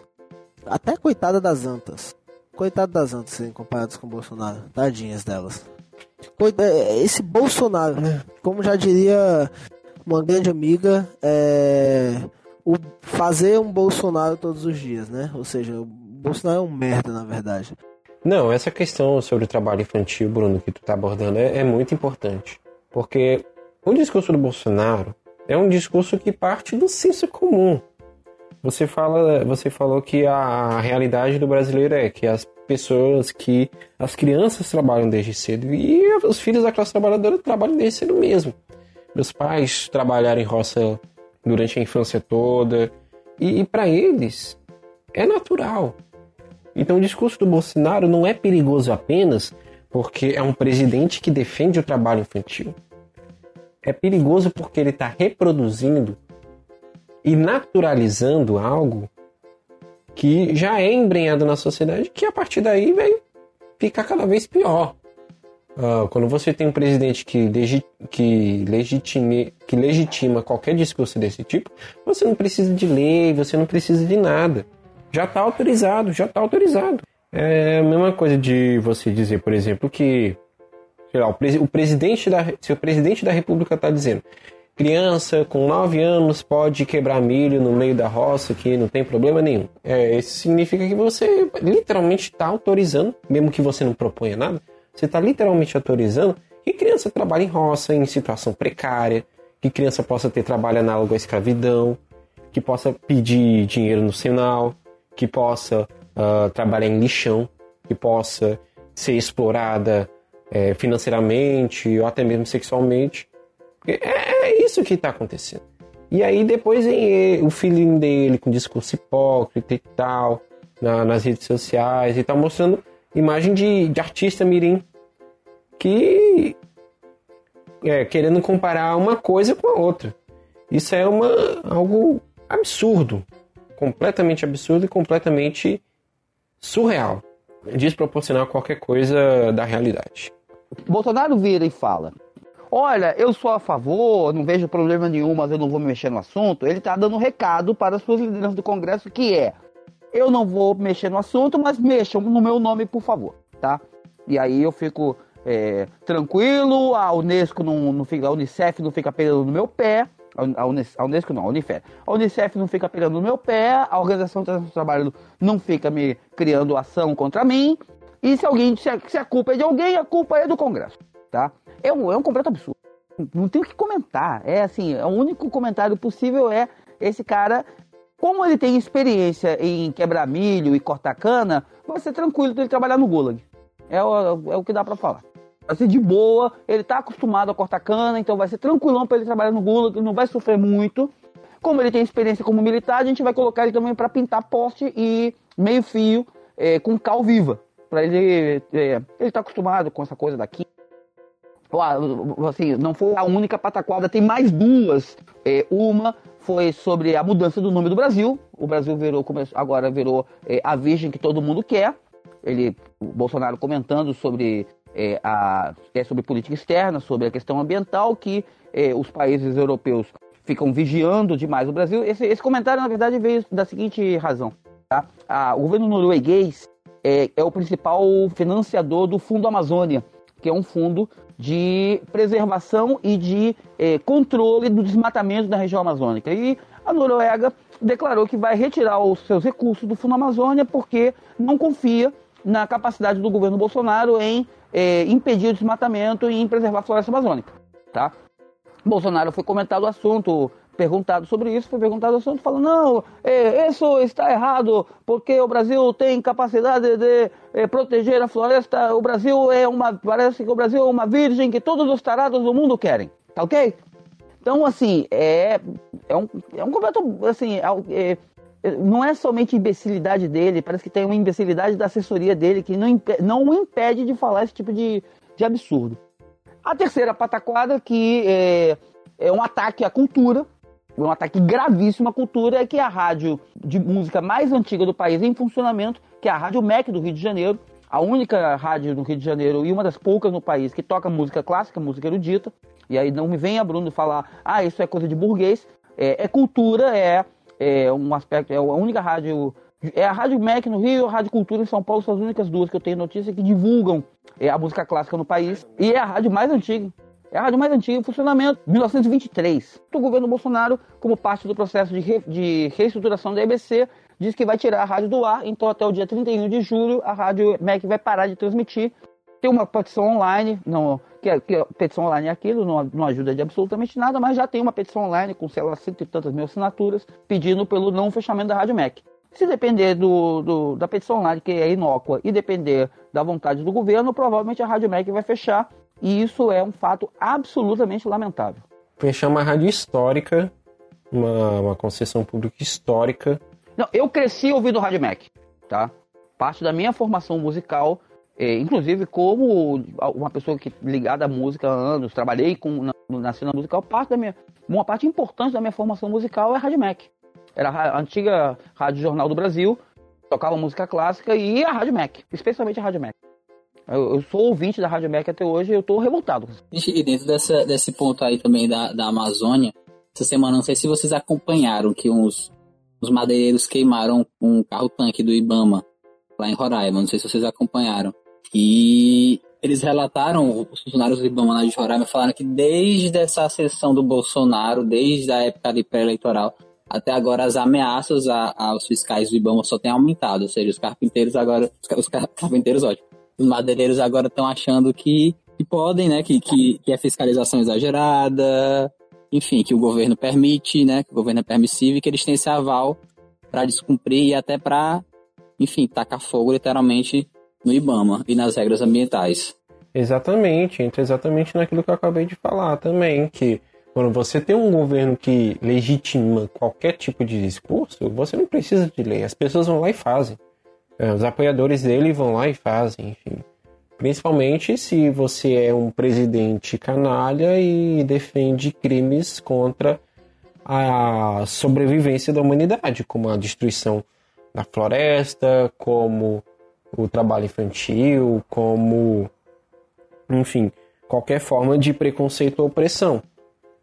Ou mesmo a, o descumprimento das normas de proteção do trabalhador, as NRs, né, que ele também disse que, que quer cortar 90% das normas de regulação do trabalho.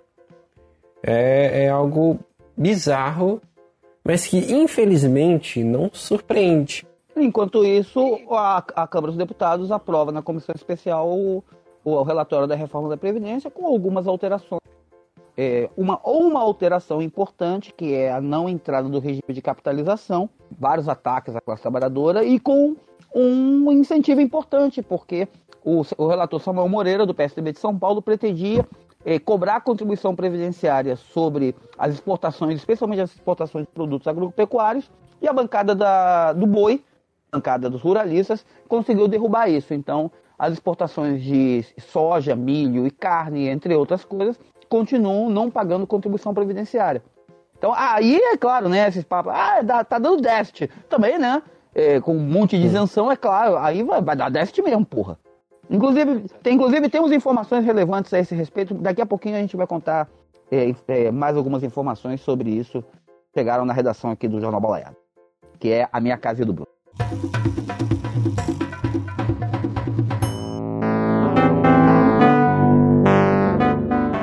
Bom, enfim, pessoal. Estamos finalizando o programa aqui, né? Estamos finalizando a voz do balaio. Gostaria primeiramente de agradecer a todo mundo que está ouvindo a gente, você ouvinte que está ouvindo a gente, por favor, né, siga a gente nas redes sociais, em, em todas elas, no YouTube, Facebook, Twitter, Instagram, é arroba Jornal Balaiada, é só procurar que a gente vai estar tá lá. E antes da gente fechar, falar um pouquinho também sobre o site, né? A gente falou no início, o site já está no ar, já está todo bonito, cheio de matérias, cheio de informação. E a gente comenta hum, sobre várias coisas dentro do, do nosso site, dentro do nosso portal, é, falando sobre assuntos polêmicos, muitas confusões, muitas tretas, né? Mas também com muita cultura, com muita informação e com muita profundidade. Eu gostaria de estar destacando aqui alguns, três ou quatro artigos para que vocês possam ficar de olho. O primeiro deles é o Era uma vez 14 mulheres chinesas da Ana Paula, um texto que fala sobre imigração, também um dos temas do nosso programa, e tráfico sexual de mulheres, né? O caso do tráfico de mulheres chinesas em São Paulo, né? Essas mulheres foram encontradas, elas viviam em cárcere privado, estavam com passaporte retido e a Ana Paula dá um, um panorama de classe mesmo, né? falando sobre é, dados gerais e também sobre é, a importância o, é, do combate ao tráfico internacional de mulheres. E a outra matéria que eu queria deixar destacada também é a matéria número 1 um do nosso portal. Aqui tem a maior quantidade de visualizações, que é a matéria sobre Bolsonaro, um grande acidente de percurso, né, escrito pela Eliana Maciel, que fala sobre os primeiros meses desse desgoverno, dessas férias frustradas que são o governo Bolsonaro e seus ataques aos trabalhadores. Então, vocês podem estar indo lá no nosso site, balaiada.com.br, podem compartilhar, podem espalhar por aí por aí as nossas matérias, as nossas informações, conhecer a nossa linha editorial. E em breve a gente vai estar com o portal com todo finalizado, com as abas, com os links para o podcast, com vídeos, com tudo no pontinho. Tudo no ponto para que você, amigo ouvinte, possa acompanhar também o melhor da, da comunicação e da imprensa combativa. Tá certo? Meu muito obrigado ao Rodrigo Chileno.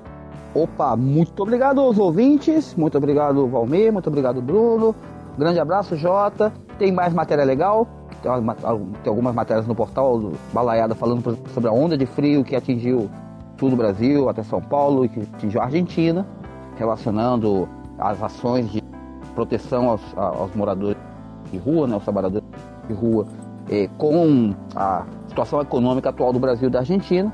A coluna do Bruno fala sobre isso, uma matéria da redação. Tem uma coluna do Andrés Launer trazendo informações exclusivas sobre é, o posicionamento da Central Única de Trabalhadores em relação à conjuntura e à votação da reforma da Previdência. Então, matéria bem legal e um furo de reportagem do Balaiado. Temos colunas, várias colunas, inclusive algumas no forno, prontinhas para entrarem agora nos próximos dias.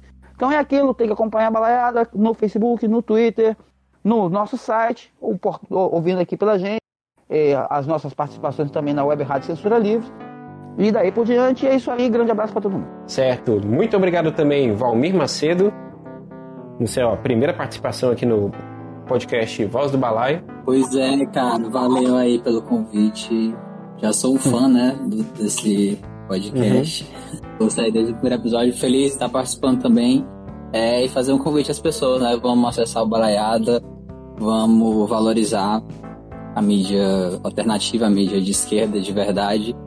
E porque assim, fazer o convite às pessoas acompanharem, porque o fluxo de trabalho é muito intenso, o tempo às vezes é curto, e a gente acaba sendo é, arrastado por esse fluxo de informação que às vezes nos leva à inércia, uhum. né? A tá distante das lutas e tudo mais. E eu acho que o, o balaiada, a ideia é essa, né? A gente está trazendo essa informação para movimentar e construir uma nova realidade. Exatamente. Muito obrigado, Valmir. Você também é muito meu fã. uh, e é isso, cara. Muito obrigado. E nas próximas vezes a gente está te esperando para participar aqui também, certo? Nosso muito obrigado também ao Bruno Silva, que já saiu, né? Que já está cuidando das coisas dele é, em casa também. Né? Dizem que vai sair para namorar, não sei se é verdade, enfim. Ele nega, ele nega, ele tá igual a bandeira da Paraíba, nega. tá, tá. E, mais uma vez, agradecer a você, amigo ouvinte. O podcast Voz do Balaio é uma iniciativa do portal balaiada.com.br em parceria com a Web Rádio Censura Livre e a Estopim Comunicação Sindical e Popular, dentro da rede Anota. Ah, o roteiro e a apresentação é Deixe que vos falo, José Jonas. A vitrine do nosso podcast é feita pelo Bruno Silva e é basicamente isso, pessoal. Muito obrigado a todos vocês. E, uh, cara, não tem mensagem motivadora melhor do que o próximo dia 12 de julho, sexta-feira que vem, um dia de grandes mobilizações, é um dia de uma grande manifestação marcada para Brasília, também manifestações dos estados contra a reforma da Previdência que vai ser votada no Congresso essa semana. O podcast fica por aqui, mas outras informações, as notícias da semana e tudo que é, realmente importa sobre as lutas dos trabalhadores você encontra no Jornal Balaiada. Muito obrigado e até a próxima semana.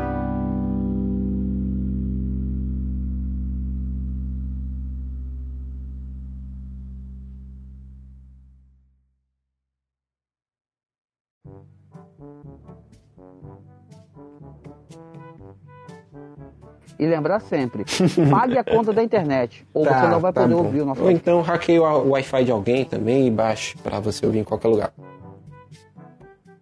É, ou da sua ou, ou da repartição que você estiver trabalhando. Hum? Oi? Você só tem no, no Spotify, pessoal. Você, a gente está tá subindo para outras plataformas ou só no Spotify? já estão. O Voz do Balaio ele já está disponível em várias plataformas, no Spotify, Google Podcasts, Apple Podcasts, Castbox e diversas outras plataformas de podcast. E logo mais também vai estar disponível no YouTube para aquelas pessoas que têm preguiça de baixar aplicativo e que não têm preocupação nenhuma com deixar a tela do celular ou do computador ligado o tempo todo. É, no YouTube vai ser difícil, né? Porque é, deu, é deu mole, fecha a tela do celular e o YouTube cai. Tem um app, né, pra fazer isso, mas aí é melhor é. já que já tem um aplicativo, baixa é logo é de música. Não, eu digo que tem um aplicativo pra você fechar a tela e o YouTube continuar rolando. Ah, é, tá. tipo usar o YouTube pelo navegador e tal. Botar ele pelo navegador e. Uhum. e fingir que é um computador. Pois é isso, galera. Fechou, né? Nada disso vai entrar. Fechou. Fazer um quadro, dica de hack. Podcast. Toda semana trazendo um, um, um jeito de burlar. Como entrar no Telegram do ministro da Justiça e não ser notado. Uhum. Como falsificar corretamente os prints de um deputado? Isso. Como usar uma conta do Twitter sem que percebam que você, na verdade, é o filho do presidente. Ai, ai, meu Deus do céu, tem que ser muito. né? Ai, ai. É isso, pessoal. Como usar o Google Tradutor e traduzir cifras corretamente sem mudando a anotação das cifras de inglês para de português para inglês. Ai, ai, muita sacanagem mesmo. O pessoal não sabe nem falsificar as coisas, velho, não. Pelo amor de Deus. Não, cara, são muito amadores. Não. Esse pessoal nunca falsificou nota. É, não falamos do pavão misterioso, cara. Esquecemos. Ah, é porque a gente já falou de coisa irrelevante demais, né? O governo Bolsonaro, por exemplo. É, esquecemos de falar da história do pavão misterioso lá do, do telefone de resgate. Porra, sacanagem. É porque, é porque se eu tivesse colocado a gente falando sobre pavão misterioso, ia ter que fechar com a música do pavão misterioso. Aquela da, da novela aí já o Bruno ia cantar Pavão Misterioso. Pois é, aí eu preferi deixar só do Faustão, porque aí a gente fecha com o rap do ovo. Ah, ok. Entendeu? Meu Deus, a do Faustão Ô, foi louco, hilário, cara. meu. Foi muito sensacionalista. Pois é, aí a gente fecha o rap do ovo, né? Ai, ai. A gente podia ter se aprofundado mais nisso também, né? Explicado melhor sobre o que eram as mensagens, que... Bicho, a gente tá três horas e meia nessa porra, não aguento mais. Ah, também. Tem que circular. Eu tenho que fazer arroz, lavar roupa. Eu tava lavando. Tenho terminado, na verdade, de lavar. Bora lá. Tá. Pois é isso, Falou. pessoal. Pois é Tá isso bom, aí. fui, tchau. E comam, mui... e comam muito ovo. Tchau, Valmir. Tchau, pessoal. Até Tchau, logo. Até mais.